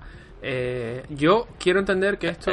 Es que esto sí, salió... te, voy, te, voy, a interrumpir. Venga, el dale. gran problema el gran problema es que no va muy allá en nada que no se haya no visto, se haya ya. sí. No es un juego ni que esté bugueado, ni que es un juego malo, ni ese tipo de, de cosas que sería como para cargárselo y suspenderlo. Sino que a día de hoy, pues es eh, palomitero y ya está. Y es como, ostras, que estamos a final de generación, que estamos viendo ya cosas muy interesantes y muy punteras y, y este juego pues no las tiene, ¿no? Eso es un poco lo que le pasa así. De hecho, hay una de las cosas que he notado un poco más, eh, porque estás haciendo el seguimiento, por lo que tú me has ido contando, eh, que es que lo que tú dices, que hace de todo, pero no lo termina de... no hace nada excesivamente nuevo, y por ejemplo una de las cosas que te decía es la IA. Que todo el mundo se está quejando y todo el mundo, yo creo que tú compartes la misma opinión, que es salvo un par de enemigos, eh, bueno, algunos enemigos más tecnológicos, porque más por ambientación, para que los que no lo conozcáis, el juego nos traslada a una isla, que es la isla de Aurora, en la que vamos a, Auroa. a- Aurora vamos a, a luchar contra un equipo de, de Ghost renegados eh, que han formado una especie como de nación paramilitar en la que la- el eje central de, de- de la estructura es la tecnología, el uso de, de drones, el uso de tanques no tripulados. Entonces digamos que los enemigos más complejos o más complicados o más abusivos o más rotos son los que los tanques los tanques que nos asaltan y demás. Pero los que son los enemigos humanos, yo todos los reviews que he visto, Javi, todos los vídeos que he visto se quejan de que son prácticamente súper tontos. No sé si tú sí, lo has notado. Así es, son muchísimos, son oleadas. El juego quiere transmitirte, bueno, vamos por parte. El juego quiere transmitirte la sensación de que este punto de ruptura se produce porque hay un accidente y te quedas tirado en esta isla de Broa y entonces te encuentras en un sistema hostil donde todo el mundo eh, te persigue. Bien, eh, este planteamiento para empezar, y es una isla además desconectada con el resto del mundo, totalmente tomada por un ejército, por así decirlo. En fin, esto lo hemos visto 200.000 millones de veces, Enrique. Este planteamiento tan Far Cry, eh, tan Just Cause, tan así, ¿no? Eh, sí que es cierto que mm, hay muchísima acción, hay un componente más táctico que en Wildlands. Desde mi punto de vista, Gorre con Wildlands, como era ese estilo narcos, era un Sí. poco cachondo, desenfadado, ¿te acuerdas? Era más- Era un sí, poco sí. arcade, era nos montamos los cuatro en el bug y nos vamos por ahí a hacer canelo y cosas así. Y este tiene ese puntito Ghost Recon eh, donde hay que Táctico, pensarse un poco más el tiro. Porque además eh, cualquier ruido alerta de manera además especialmente sensible a, los enemigos y, y entonces eh, tanto jugando en compañía como jugado solo eh, se puede ahora hablaremos de las diferencias que por cierto pasa algo muy curioso eh, se puede considerar más táctico más eh, de pensarse las cosas y de planear y de estudiar bien con el dron. Vale voy a subir por aquí mato a este cargo a- eso en Wildlands no era tan así en Wildlands era un poco un Sí, top adelante además, y a lo más, más, más arcade, o sea, tiene también su parte táctica de ponerse cada uno en un sitio, pero aquí que sí que se hace mucho más visible todo. Eh, en tema de trama, como lo has visto tú, porque uno de, los, de las grandes bazas de Ubisoft en este caso era el fichaje de John Bernthal, Sí. que es eh, bueno el- uno de los personajes claves en las primeras temporadas de The Walking Dead. Mm. También ha hecho de. y que aquí hace de antagonista De Punisher Eh, y aquí hace de, de antagonista, efectivamente. Eh, como malo maloso, como direct. Entonces, ¿qué tal lo has visto tú? Porque también he, he podido leer y me contabas tú estos días que la trama no te terminaba tampoco de convencer mucho. Mm, eh, Ubisoft ha tirado un poco de, este estilo Far Cryesco que tiene de hacer un antagonista con carisma. Efectivamente, yo creo que es el mejor personaje del juego, también te lo voy a decir ya. Eh, pero lo que ha utilizado es una trama eh, en colmena, ¿no? Una trama donde hay eh, diferentes regiones en el mapa y cada una de esas regiones responde a una pregunta, por así decirlo. Entonces se juega un poco con la con la curiosidad o con el querer saber del jugador y, y en función de eso tú vas yendo a una Hmm. zona u otra a resolver cada una de esas preguntas que entre todas conforman un puzzle final eh, que te dibuja toda la trama. Esto tiene cosas buenas y malas. Por un lado, muy buenas eh, cómo está diseñada la isla con sus múltiples ecosistemas, sus diferentes eh, núcleos de población. La arquitectura es muy interesante porque es así tipo modernista, con, bueno, pues como todo de super lujo, como recuerda un poco a Dubai, algunas construcciones así, como están diseñados los barrios en, en circunferencias y Sí, demás. sí. Y luego también tiene entornos muy rurales, de barro, de pantano, de nieve, eh, todo eso, ¿no? Pero mm, esa idea de Gorrecon, mm, Breakpoint, de que somos eh, la presa a la que todo el mundo persigue y que tiene que sobrevivir en un entorno muy rudo, muy hostil, no termina de funcionar mucho. Y eso me ha decepcionado un poco, porque yo esperaba un Ghost Recon que tuviera como cosas de, puro survival, ¿no? Y sin embargo, eh, al final es un juego de acción, de muchos gadgets y de muchas cosas así, y no te digo ya en cooperativo, ¿no? Donde cuatro tíos eh, realmente sembráis el mal allí. No sois la presa, sois los auténticos asesinos, ¿no?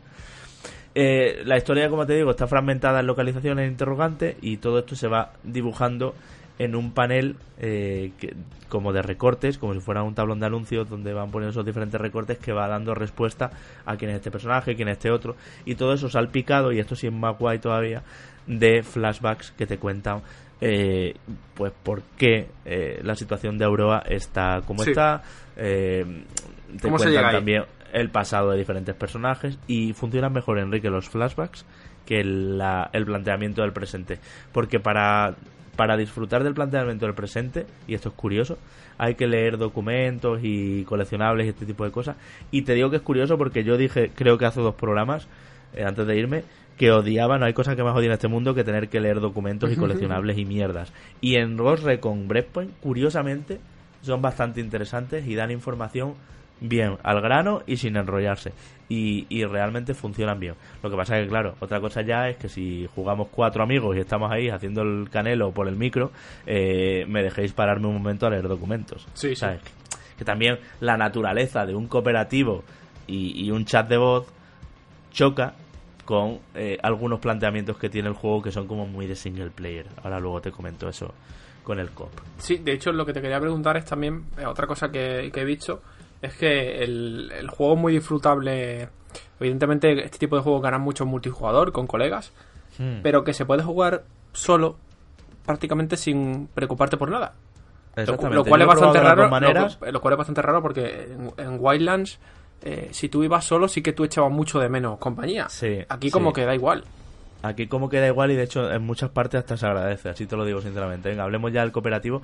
Yo lo he probado de las dos maneras para traer la, la review completa, más en single player porque te digo, hay muchas cosas que son que requieren tu tiempo, que no puede estar un tío troleándote por el micro mientras tú lo estás haciendo. Por ejemplo, el juego tiene muchísimo de The Division 2 en el sentido de cómo funciona el luteo, eh, cómo funciona toda la gestión de botín, cómo funciona mi equipo esto, me desequipo esto. Eso al final, Enrique, es, tú lo sabes, es estar en el menú quitándote y poniéndote cositas y poniéndole gaches a las armas y ahora voy a probar esto y ahora eso ralentiza al grupo si estás jugando en cooperativo. Por eso te digo que hay cosas que son un poco de, single player. Eh, también pasa esto eh, pues por ejemplo mm, cuando tienes que abrir el, mapa y estudiar a dónde ir porque hay una cosa muy curiosa en Breakpoint bueno muy curiosa no que ya la conocemos pero aquí está Ubisoft haciendo de las suyas en el, bueno, no sé si buen sentido o mal sentido, pero recoge de Odyssey, esa, de Assassin's Creed Odyssey,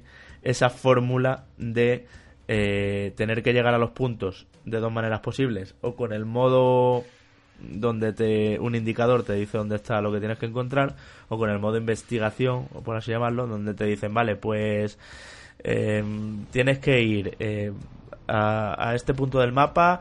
Por ejemplo, el, objetivo está en la provincia de Sinking Country, cerca de un acantilado y al sur del pantano tal. Y tú ya tienes un poco que mirando el mapa eh, llegar hasta ahí, ¿no? ¿Te acuerdas de ese modo de Assassin's Creed Odyssey, no? Sí, sí. Pues eh, eso, en, en multijugador, esas pausas para mirar el mapa y para mirar tus estadísticas y para mirar tus cosas no funcionan tan bien. Entonces, por eso te digo que es disfrutable, como tú dices, perfectamente. El modo, el modo básicamente. el, modo, el modo ese, porque además es un, puede ser un defecto, o, yo creo que también, si no se sopesa mucho, no deja de ser un defecto. Eso de tener un mapa lleno de cosas. que al final pero a, mí me, a mí me gustó eso de Assassin's Creed Odyssey, ¿eh? Que te dieran tres pistitas. Y pero yo todavía sigo jugando misiones secundarias. ya, lo que pasa es que en Assassin's Creed Odyssey había una cosa que, que lo fastidiaba un poco todo eso, que es que cuando ya te acercabas, el águila te avisaba y ya la desplegabas y ya sí se te marcaba el punto. Aquí no, aquí han ido un poco más lejos y realmente no tienes por qué desplegar dron, eh, porque el dron es como el águila, lógicamente, eh, hasta que estás ya encima. Entonces sí que tienes que currártelo un poco más de hacer zoom en el mapa y decir, ah, espera, que aquí hay un islote que es del que me están hablando, tal. Eso está interesante. Otra, o sea, recomiendo jugar en ese modo, quiero decir. Otra cosa importante, que además es por lo que le han caído palos, pero a mano abierta. El tema mm. de los micropagos. Sí, sí. El tema, que han sido súper agresivos, ¿no? Porque no solo puedes... O sea, lo que puedes comprar básicamente son armas mejores. Sí, lo que pasa que eh, en el PvP el, el, juego tiene modo multijugador competitivo, es un deathmatch eh, de ultra supervivencia donde tienes que pensarte cada tiro, es muy táctico, es casi un Rainbow Six, para que me entiendas. Tiene un puntito de Battle Royale porque tienes que recoger del suelo eh, algunos caches que son mm, vitales en la partida, como por ejemplo los drones y demás para marcar enemigos, que eso es una ventaja, o diferentes mirillas no térmicas y eso, que es una ventaja en un multijugador competitivo bastante importante. Y ahí todo lo que hayas comprado por micropagos no te sirve porque eh, eh, pasa como en Destiny, Enrique, que las estadísticas cuando entras al modo competitivo se ponen para todo el mundo igual. Da igual que tú en realidad tengas un arma con no sé cuánto de luz en Destiny o de poder en el nuevo, eh, que, que al entrar al competitivo todas las armas están estandarizadas y todas se, se rigen por lo mismo. Pero sí que es verdad que el juego invita muy pronto a pasar por caja para obtener lo que jugando también puedes obtener. Pero va muy rápido pagando. Es que con solo pagar 5 euros eh, tienes una barbaridad de ventajas para, el, para la campaña, quiero decir, ¿eh? ¿eh? que se notan muchísimo. Y aunque, y esto es una cosa que en Destiny también la critiqué, aunque al entrar al competitivo eh, las estadísticas de las armas se ajusten para todo el mundo igual, si yo soy bueno con el francotirador, y pagando he conseguido un rifle de francotirador, en el competitivo tengo un rifle de francotirador. No súper bueno porque me ha rebajado las estadísticas, pero estoy jugando a mi modo. Sin embargo, el que no ha pagado ha tenido que esperar hasta conseguir un rifle de francotirador. ¿Sabes lo que te quiero decir, no?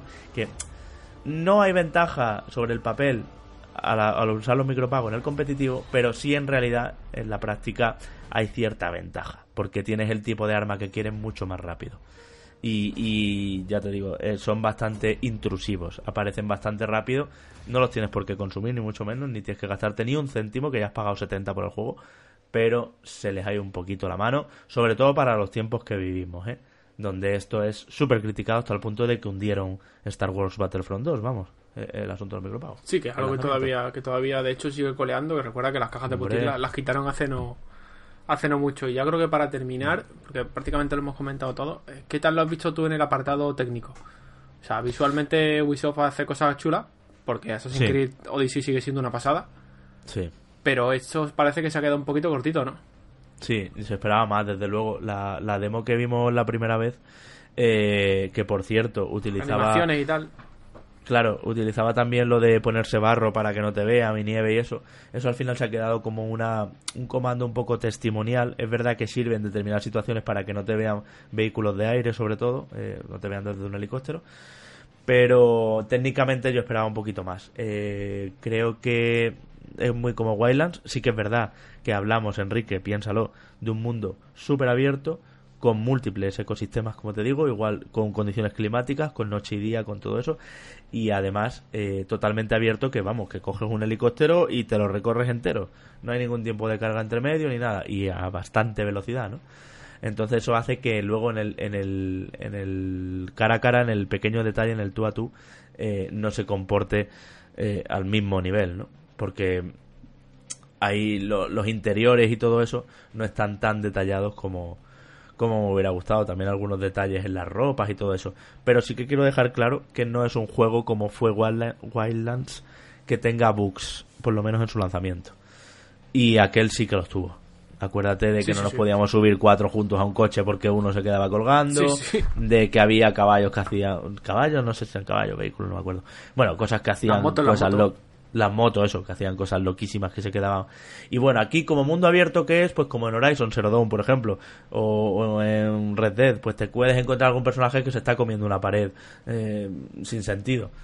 Pero en general creo que es un juego mucho más estable, como ya demostró Assassin's Creed Odyssey, que Ubisoft está en la línea ya de hacer los juegos, bueno, pues con las rarezas típicas de los mundos abiertos, pero ya, nada más sin, sin bugs extremos como si pasó en los tiempos de Assassin's Creed Unity y todo eso. Por último, te digo, le echo de menos, y esto no sé por qué no lo ponen ya, que se pueda jugar con tres bots. Porque la experiencia, escuadrón, cuatro soldados, nos repartimos zonas, etcétera, es una maravilla. con ya Wildlands lo era súper divertido en cooperativo. Este, quitando que tus compañeros de grupo no te van a dejar pararte tanto en cosas que quizás quisieras parar. Y que la experiencia no deja de ser un chat de voz donde hay cachondeo y donde te ríes y no sé qué, sigue siendo muy satisfactorio en cooperativo, tiene momentos mágicos, además le han incorporado algunas herramientas muy, muy interesantes para crear tácticas, como el soplete este que te permite abrir rejas por cualquier sitio y demás.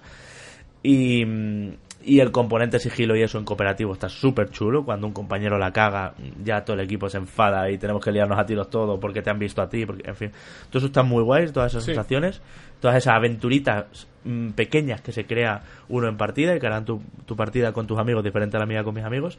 Pero no sé por qué, bueno, sí sé por qué, no se ha incluido la opción de meter tres bots y disfrutarlo eh, en cooperativo, pero también así a tu tiempo, porque eso sería el equilibrio perfecto. Pero claro, eh, eso sería, eso requeriría que los bots fueran inteligentes y que la sensación de tener aliados humanos eh, fuera real, ¿no? Y eso es mucho trabajo de programación, hacer tres guías competentes que no te fastidien al final la, la experiencia. Así que todo eso te cuento. Ya ves, un Ghost Recon que bebe de Division 2, bebe de Assassin's Creed Odyssey y sigue en esta línea. Vamos, solo le ha faltado meter barcos para que, para que, para que Ubisoft siga en esta línea esta línea de, digo barcos con cañones, ¿no? Esta línea de aprovechar y de reciclar un poco lo que hacen sus otros juegos. El juego está bien, el juego para mí es notable, pero le bajaría la nota porque estamos en 2019 y esto ya se ha visto todo y no ha habido sorpresa ni en lo técnico ni en lo jugable. Tengo la sensación, Javi, de que esto va a terminar pasando un poco sin pena ni gloria. Eh, hmm. abrumado por todo lo que sale, por todo lo que ha salido, por todo lo que va a salir ahora. Es que tienes ahí Destiny eh, free to play que ofrece una experiencia multijugador diferente realmente, pero que, le pega muchísimas vueltas a esto. O sea, Borderlands, Enrique tiene un multi buenísimo. Claro, es que si vas a hacer un cooperativo a 4 ahora, no es algo tan parecido a Wildlands. Y fíjate que muchas cosas lo mejora, ¿eh? lo de Wildlands. Ya te digo que este puntito realista o táctico eh, que tiene sobre aquel, a mí me gusta. Me parece que, que es más Ghost Recon, un juego más interesante, más complejo. Eh, pero bueno, de lanzamiento, sí, no, yo os digo, si necesitáis un cooperativo eh, que os dé un montón de horas y os gustó muchísimo Wildlands, aquí está vuestro juego. Si no, podéis esperar a las rebajas y lo que decíamos con Borderlands. Cuando baje un poco de precio, por el precio que tenéis ahora uno, eh, tendréis dos, por lo menos. Así que todas esas son mis valoraciones sobre Breakpoint. Y vamos, ahora te toca a ti, pasamos al siguiente.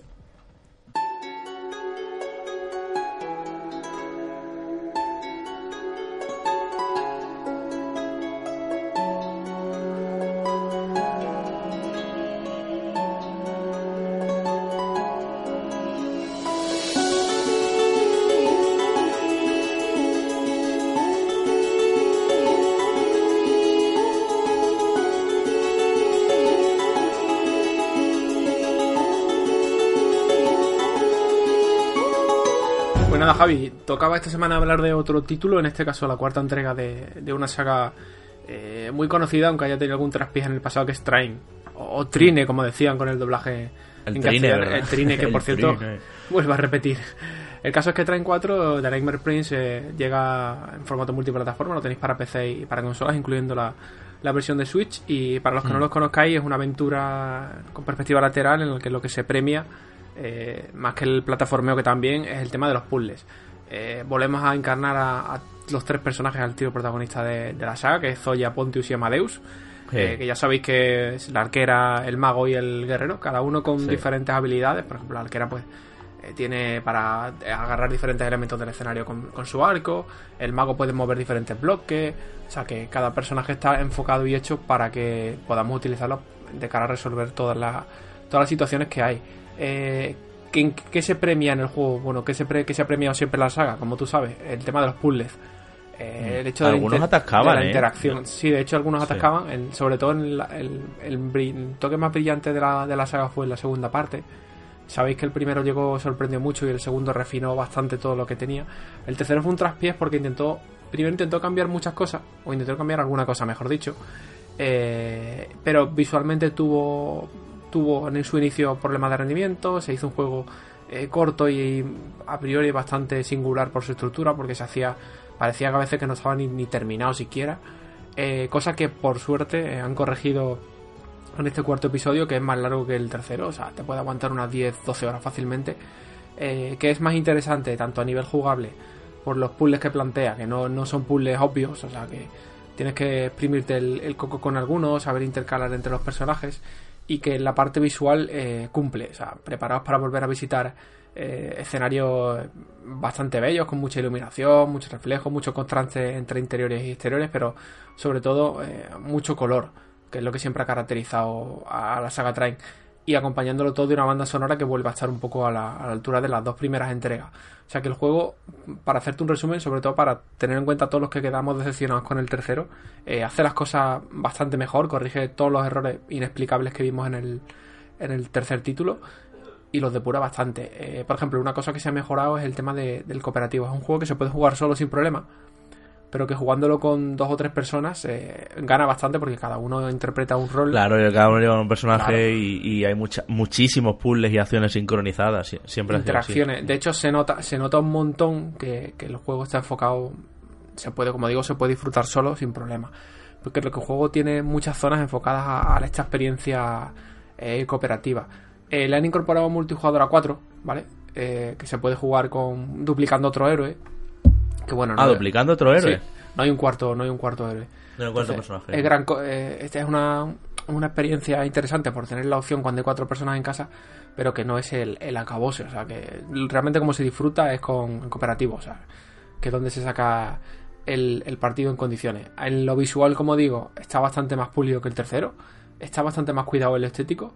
Eh, también pasa esto en la banda sonora. Y lo único que quizás te puedo decir que no me ha terminado de convencer, que, que bueno, que ya es algo que, que lo que la saga no ha terminado todavía de, captar o de hacer el, trabajo bien es con el tema de los enfrentamientos, de lo que es la parte de acción, sobre todo con jefes y demás, que son eh, bastante simples en mecánica, o sea, vienes de hacer puzzles que has dicho, joder, pues mira, acabo de conectar varias acciones, y me ha salido un puzzle bastante guay, y de repente te, te plantan un jefe en el que simplemente tienes que esquivar y pegarle.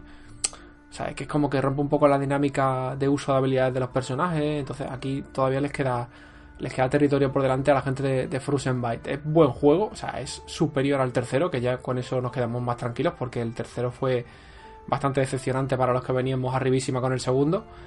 Y, está bastante bien llevado. Como digo, es más largo, está mejor estructurado, eh, tiene algunos añadidos interesantes y sobre todo a nivel de diseño de escenarios está bastante guay.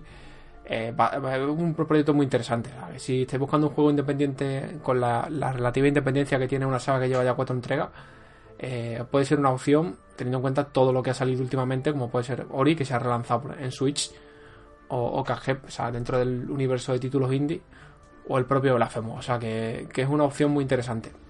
Hombre, estéticamente los traen, Enrique, para quien no los conozca. Para quien no los conozca, es precioso. O sea, un juego con unos colores muy vivos.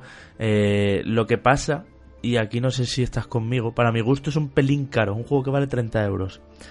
Yo creo que debería haberse ajustado a 20 y más en estos tiempos en que hay tanta oferta eh, de Metroidvanias y eso, ¿no? Que no lo es eh, tanto porque es un juego más de puzzles y de ir hacia adelante, no es que haya que volver hacia atrás. Sí, sí, sí. Pero, pero creo que este género, no sé, sí que es verdad que van cuatro juegos a su espalda. Esto es una saga ya, es precioso en los escenarios y, y los personajes tienen carisma y, y bueno, está todo bastante bien hecho. Pero ya te digo, para mí el precio habría que ajustarlo un poquitín más. ¿eh? Sí, es cierto que al final el tema del, precio, sobre todo cuando te plantas con otros títulos eh, parecidos, pero como digo, insisto, no es un juego de tipo eh, de tipo Castlevania, Metroidvania, o sea, porque sí que es verdad que si los, si los quieres eh, exprimir a nivel de descargable, descargable, decir, perdón, de, de contenidos coleccionables y demás, sí que le puedes meter más horas, pero bueno, si no te aguanta unas 8, 10, 12 horitas como mucho. Sí, sí, sí. Tampoco, tampoco es súper largo, pero no es corto tampoco. Estoy viendo, por cierto, en Steam, Enrique, un pack que incluye los cuatro Trimes y vale 49.56. Esto ya sí es eh, un poquito, aunque sí que es verdad que Trime uno tiene más años que...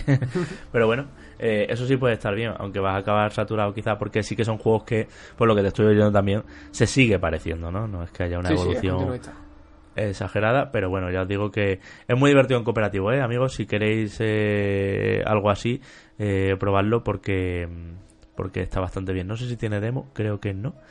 Y, y le vendría bien. Es uno de esos juegos que con una demo se, se vendería muy bien.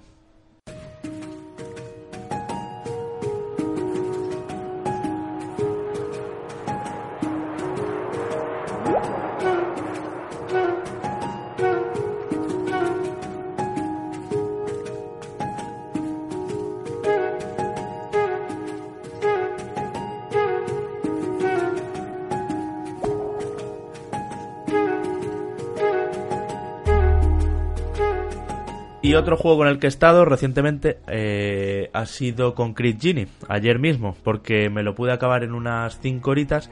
Y Enrique, te cuento, este juego llamó mucho la atención, no sé si te acuerdas, en un State of Play, eh, donde se enseñó también, no sé si fue el mismo donde se enseñó Iron Man VR y algunos juegos, cuando empezaba el State of Play, cuando empezaba ese formato, ¿no? Esa especie de Nintendo Direct de PlayStation. Y ciertamente es un juego first party, es de un, de un estudio que pertenece a PlayStation, Em, y que estéticamente llamó muchísimo la atención. Eh, para quien no sepa de qué estoy hablando, es aquel título de una ciudad lúgubre con un personaje, con un protagonista que se llama Ash y que encuentra un pincel mágico que le permite eh, dibujar por las paredes y que sus dibujos cobren vida. ¿no? Estéticamente, como te digo, llamó muchísimo la atención, todos le pusimos el ojo encima.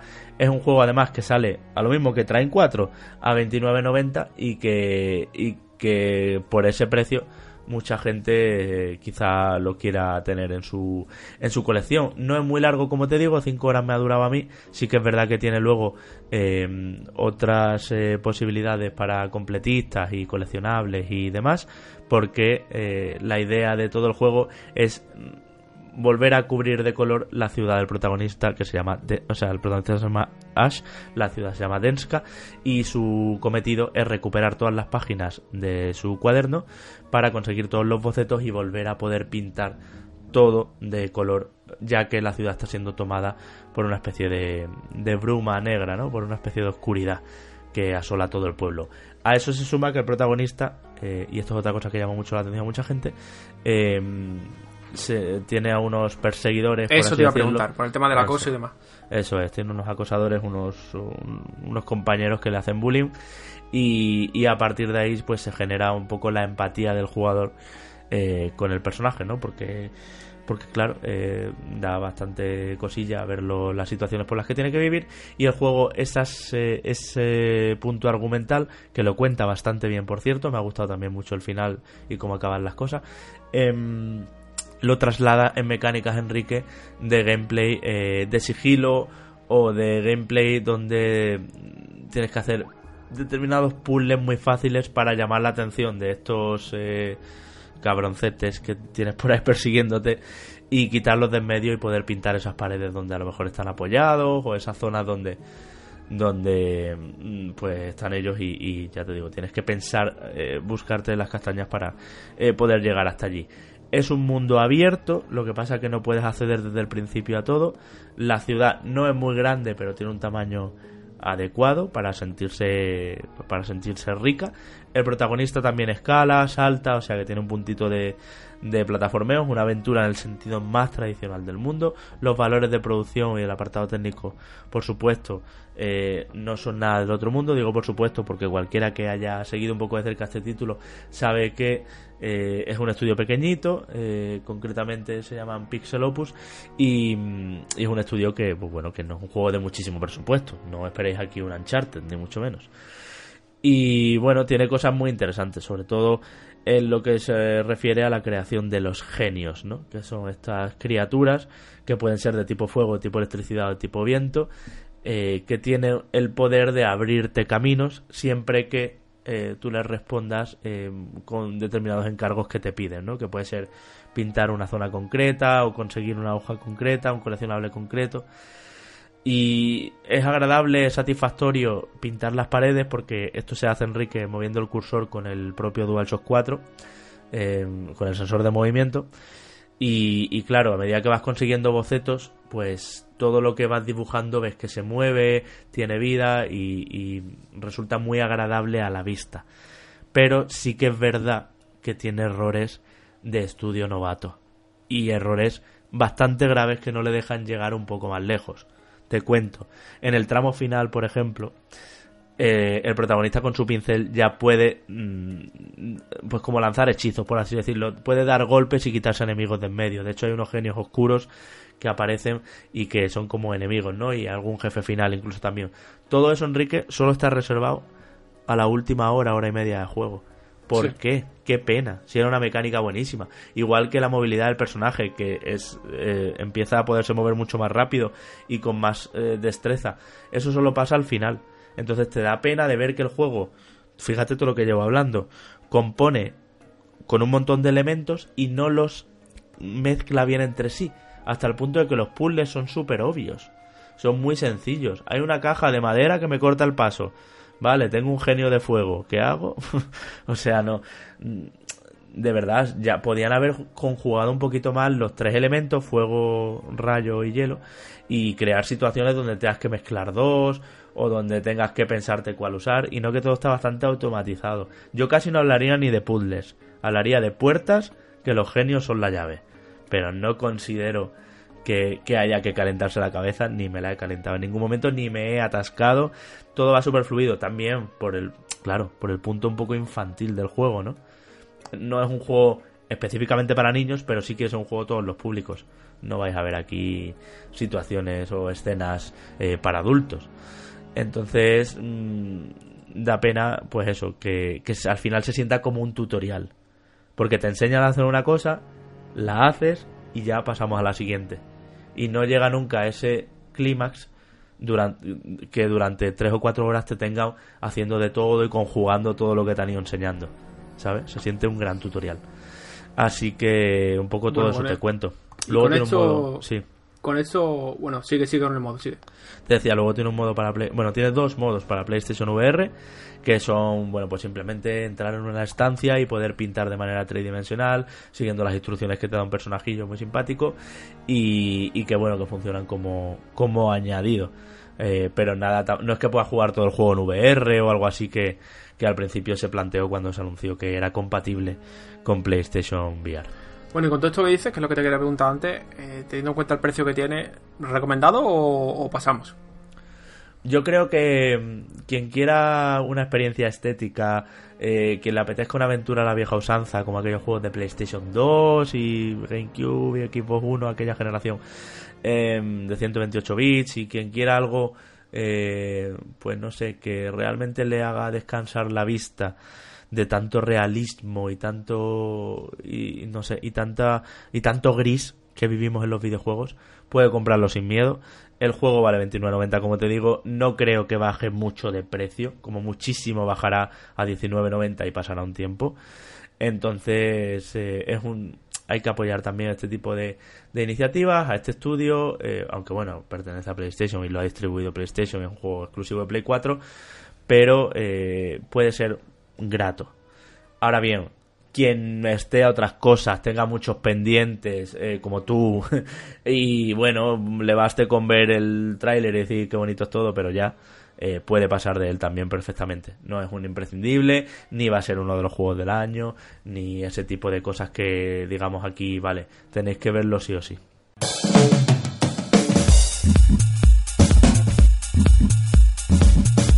Pasamos a noticias buenas y malas que nos han dejado estos días. Enrique, como estamos dos, ¿te parece que leamos eh, dos cada una? Por ejemplo, tú las buenas ahora al principio y yo luego las malas. A mí que me va a marcha y me gusta la salsa. Venga, pues Cuéntanos qué ha pasado por ahí. Vamos con un par buenas que es relativamente buena, porque dice Google Stadia eh, que va a ser más rápida que las consolas.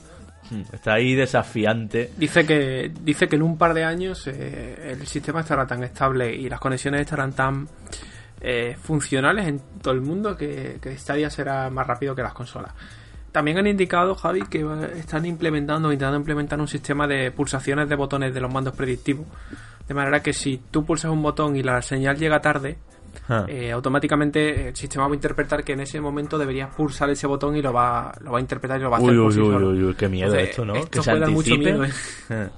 Pero claro, porque Google Stadia, está, estamos hablando todo el rato, Enrique, del input lag. Es la gran, la gran baza que ellos dicen que a pesar de ser juego en la nube y que te llegue a través de internet los comandos, eh, bueno, que tú los mandes a través de internet los comandos que pulsas en el mando, dicen que las consolas también tienen input lag y es verdad y que, y que quieren que, bueno, pues que llegue un momento en que esta tecnología de juego en la nube de ellos eh, vaya incluso mejor, más fluido, eh, más, más directo, uno a uno. Yo le doy y pasa al momento. Así que no sé, no sé esto que tú dices que están investigando, hombre, me parece un poco... En determinados juegos sí me cabría, eh, por ejemplo, que llega un saliente y le dé a saltar y no salte.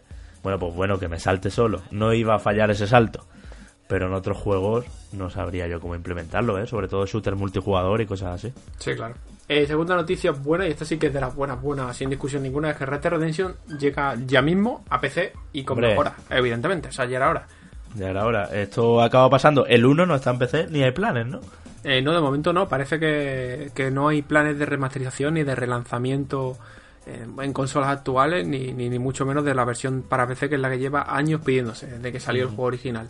Creo recordar que fue en 2010, o sea que, y no estaría nada mal que Rockstar se planteara eh, relanzarlo, eh, teniendo en cuenta varias cosas. Una, que GTA 6 va a tardar en llegar bastante.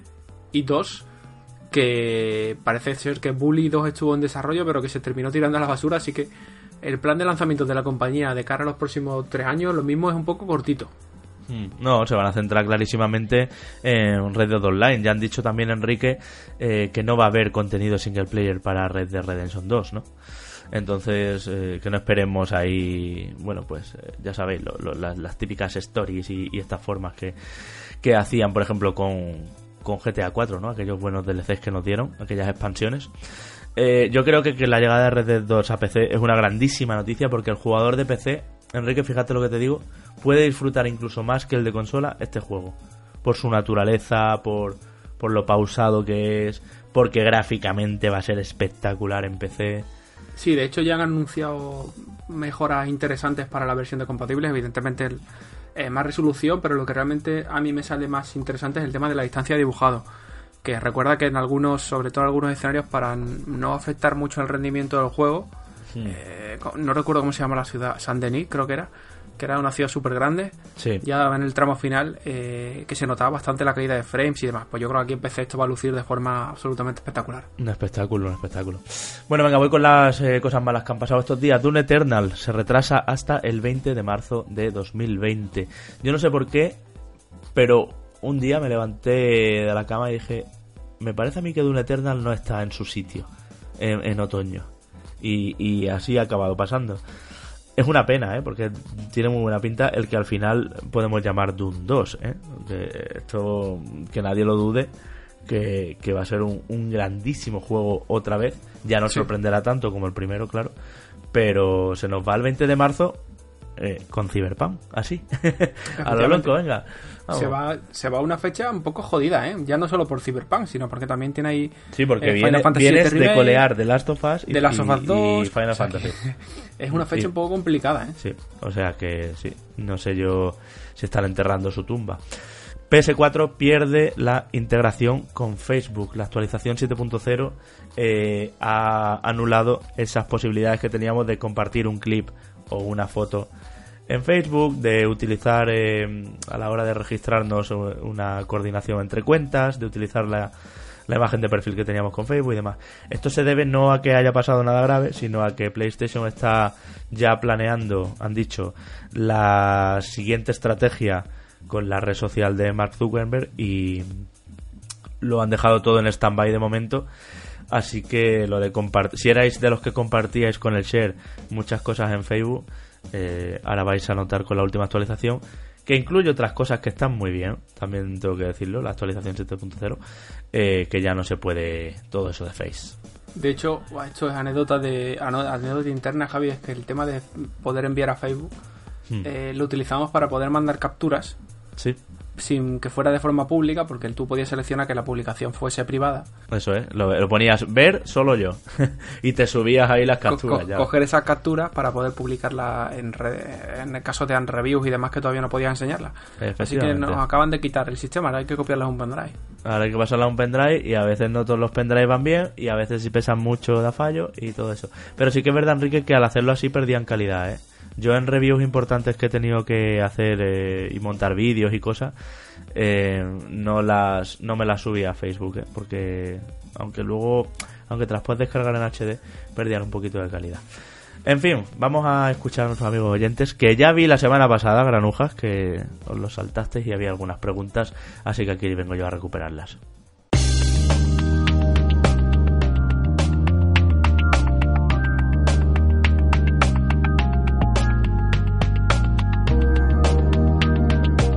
Pues hablamos un poquito con vosotros súper rápido. Pititito nos dice, hola reconectados, os comento una duda. Me encuentro en el extranjero y por motivos de trabajo eh, y hace mucho tiempo que no le doy a un juego de estrategia o de gestión de recursos. Me ha dado por ahí, pero estoy tan perdido que solo se me ocurre Age Empires 2. Así que mirad lo pollo que estoy. Pues eso, me preguntaba si me podíais aconsejar alguno, por supuesto para PC, que mi portátil puede tirar con todo. Un saludo y muchas gracias. Y yo le diría a Enrique que este año ha tenido varias cosas. Primero, Total War 3 Kingdoms, ya lo comentamos aquí en Reconectados, les recomiendo ese programa de la segunda temporada. Eh, es un grandísimo juego de estrategia. Si le gusta toda la ambientación del romance de los tres reinos, de la estrategia militar asiática y de. Y bueno, eh, iba a decir, y de gestión de recursos, que es justo lo que pedía, eh, aquí lo tiene, porque es un juego que mezcla perfectamente los campos de batalla con muchas unidades, donde requiere... Eh, sí, además reciente, sí. Pues estar pendiente de todo lo que pasa eh, en todos los escuadrones, pero es que además tiene ese puntito de voy construyendo aquí, tomando territorios, voy gestionando aquí, aquí genero más unidades y todo eso. A mí me parece un juego muy bueno, lo que pasa que es verdad que que es exigente. ¿eh? Dice que su portátil puede con todo, pues bueno, adelante. Pero para disfrutarlo bien eh, hay que poner una configuración alta y requiere un buen, un buen ordenador. Sí, de hecho, bueno, yo por, hacer un poco la contra, eh, ya que le has comentado tu estrategia en tiempo real, yo le diría que si quiere algo de estrategia táctica un poco por turno, se tira por XCOM eh. Tanto por el primero como por el segundo, que son dos juegazos. Sí. Y que si, si Bob quiere algo más en esa línea, seguramente le guste. Y como le podía recomendar el Rabbids de la Switch, pero como no tiene Switch, solo No, estamos hablando de ordenador, dice. También Civilization, por supuesto, estrategia por, por turnos. Más juego de mesa, quizá incluso, que muchas veces recomendamos. A mí me encanta Civilization, siempre se lo recomendaré a todo el mundo que hace esta pregunta. Y te digo también, si quiere algo que no requiera mucho ordenador, eh, tiene ahí ese juego español que hizo ruido eh, hace un tiempecito, pero que funciona bien, que es They Que es un juego pues bueno, de supervivencia en un mundo steampunk con oleadas de zombies y que no es del todo estrategia, más bien gestión de recursos, pero que está bastante guay y muy divertido. En la misma línea también juegos así indies, ya baratitos, de precio reducido y que no requiere mucho ordenador, Into the Bridge. Es un juegazo eh, es por turnos y es por cuadrícula y requiere que todo el mundo de verdad le deis un tiento a ese título. Y más reciente tenemos Northgard, que acaba de salir, que no nos ha dado tiempo a meterlo en este programa, pero que ha salido bastante bien. Es un juego también de estrategia bélica, este, en este caso ambientado en la mitología vikinga, un poco tipo lo que hemos visto en el último God of War y, demás, y que, y que es muy divertido, que es muy completo y que ha salido bastante bueno. Un juego también para todos los públicos, que no tiene una barrera de entrada demasiado dura y que, bueno, que ya os digo, que tiene una ambientación apañada, no es demasiado largo, no es un juego de estos que te vayan a 200 horas, pero tiene un precio óptimo. Así que creo que llevas ahí, amigo, unas buenas recomendaciones. Por otro lado, Francis nos decía que al que tiene el toque del plastiquito de los juegos, que es Manu, les recomiendo coger bolsas de las que tienen en la, en la entrada de Mercadona para guardar los paraguas. Encajan perfectamente en las cajas de PS4. Bueno, ahí va eso, Enrique. La próxima vez que vayas a Mercadona, truquete, truquete, llévate unas cuantas bolsas de los paraguas que puedes tener plastificados todos los juegos. O la Mercadona, por cierto. David Bernard, hola compañeros, ¿qué sabéis del rumoreado juego de Batman de Warner Bros. Games, Monreal, ambientado en la corte de los búhos? Lo he leído en una noticia de GN y ya estoy mojado. Un abrazo. Pues salió ahí una especie como de teaser y todo el mundo esperaba que estuviesen en el último. Bueno, en la última retransmisión de PlayStation y nos hemos quedado con las ganas, ¿eh? Porque además salió justo el mismo día de la retransmisión y ya todo el mundo se lo esperaba como uno de los anuncios, pero no. Pues nada, habrá que esperar un poquitín. Supongo que en cuestión de dos meses o así tendremos información seguro nueva. Y luego por último Nordico nos dice una pregunta y ser sinceros. ¿Pensáis que Death Stranding va a ser muy diferente jugado en solitario, sin ningún tipo de complemento online o ayuda indirecta de otros jugadores en este mundo abierto? Ya que a mi parecer, parece que habrá muchas más ayudas y beneficios si se hace uso de ítems dejados por otros jugadores y en mi caso no pago el plus. Saludos y muy buen programa, chavales. Vale, pues sobre esto mm, no sabemos todavía exactamente porque la parte multi, eh, bien es cierto que lo que ha comentado él de, objetos es lo que ha dicho Kojima, pero conociéndole yo creo que se ha dejado un montón de cosas sin anunciar. Hmm. en ese lado. Y segundo, está de enhorabuena porque no hace falta PlayStation Plus para utilizar las funciones de multijugador. Eso es, eso es. Eso, iba, que eso iba a matizar yo. No te preocupes por- porque lo vas a poder disfrutar. Que por cierto, Henry de Death Stranding hemos visto eh, justo eh, hace unas horas que eh, parece que PlayStation va muy segura porque las reviews van a salir una semana antes. 1 de noviembre, Sí, 1 de 1 noviembre. de noviembre a las 12 de la noche, creo que me pareció leer. Sorprende, ¿eh? Tanta antelación con un juego que yo creo que va a ser muy discutido. Yo últimamente me está dando el punto de que va a haber una escalera de notas, Ya que va a haber a quien no le guste nada, a quien diga que es lo mejor de la historia y yo qué sé. Veremos. Habrá que, Yo- orga- habrá que organizarse esa semana si conseguimos tener acceso al juego en tiempo. Que lo vamos a intentar a muerte. Para sacaremos el programa el, el- el viernes, supongo, o el sábado, no sé. Yo me fiaré de tu criterio, que eres el que va a analizar eso sin ninguna duda.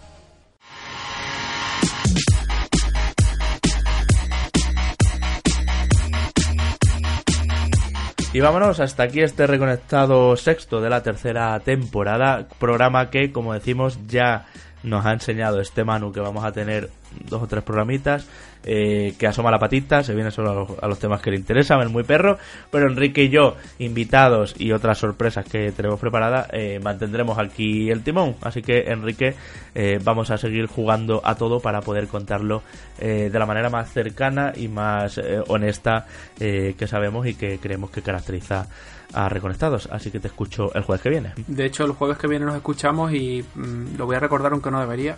Se va acercando la fecha de lanzamiento de Witcher 3 en Nintendo Switch. Pues y todavía, con eso, to- ¿eh? todavía no tengo peluca. O sea que... Ah, es verdad, es verdad, es verdad. Además tienes una, una promesa, ¿no? Eso, eso no sé por qué, Sí, de sí, qué sí. salió. Sí, sí. Pues una promesa ahí que jugarlo con, con peluca blanca. ¿Yo qué quieres que te diga? Si quieres te dejo un mechón de pelo, más no puedo, más no puedo ofrecerte. y de todas formas, nos comentaban el otro día por Twitter, querido compañero, que perdiste alguna apuesta relacionada con el lanzamiento de PlayStation 5. Me voy a buscar ese programa, ¿eh? Invito aquí a los oyentes también a ver si, lo, si entre todos lo encontramos. ¿Qué es lo que me jugué contigo? ¿Y en qué fallaste tú para que yo haya ganado esa apuesta? Pues no En me que- acuerdo que no lo que no en lo que Play refresques, 5 se lanza en 2020 Navidad. Hmm. Que se lanza en 2020 Navidad, ¿y qué dije yo? No, no, tú dirías como que se lanzaba en marzo o así. No sé. No lo sé, habrá que tirar de meroteca. Sí, ahora que te de Meroteca, que yo creo que me debes ahí una tagliatela. O la tagliatela. Eh, bueno, Enrique, hasta el jueves que viene. Hasta la semana que viene. Saludo, saludo también a todos esos patrones, eh, ya sabéis, toda esa gente que nos está apoyando en www.patreon.com barra reconectados, gente que consigue y que hace que esto sea posible, que podamos comprar eh, los juegos, eh, los micrófonos, los, bueno, las suscripciones, lo que, todo lo que necesitamos para poder trabajar y traeros aquí eh, pues bueno, vuestra ración semanal de podcast, además de participar en todos los sorteos como los que la semana pasada estos dos compañeros míos acaban ganadores y que pronto ya tendremos más. Eh, en especial saludo a los patrones de nivel 3 que son Javier Guardiola, Saúl Pérez eh, Castañeda, Roberto López Rodríguez, Tor 36, Tor Rojas, Oscar, Alberto, Acrius, Guillermo Martínez Rodríguez, Jesús del Casar Suárez, Jesús Vega, Bruno Besugo, Santi RL, Jonathan Pérez Botella, Lucho Fan, Jesús Benítez, Marcos Serrano Rodríguez, David Hernando Rodríguez, Leonel Argüello, Buffin, Marcos Rodríguez de la Cruz, Javier Vázquez, Mazas87, Héctor Rojas, Sergio Snake, Toteo M, de Slayer, Fernando de la Hermosa, Neo Parker, Daniel Cruzado, Leonardo, Will Arango, Igor L, Miguel Pérez Carasol y Carlos Beltrán. Como siempre, un saludo a ellos, un saludo a todos, nos escuchamos, seguid jugando, hasta el jueves, chao chao.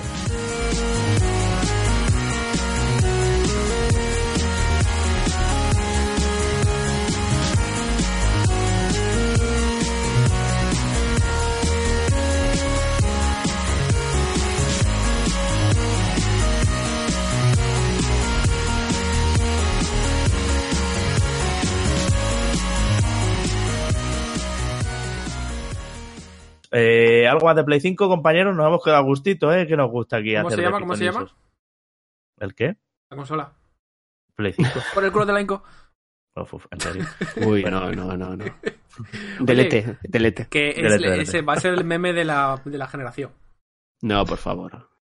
Pero Enrique, ¿eh, ¿qué tenemos? 20 años. ¿Ocho años o, o qué? Había que hacerlo, joder.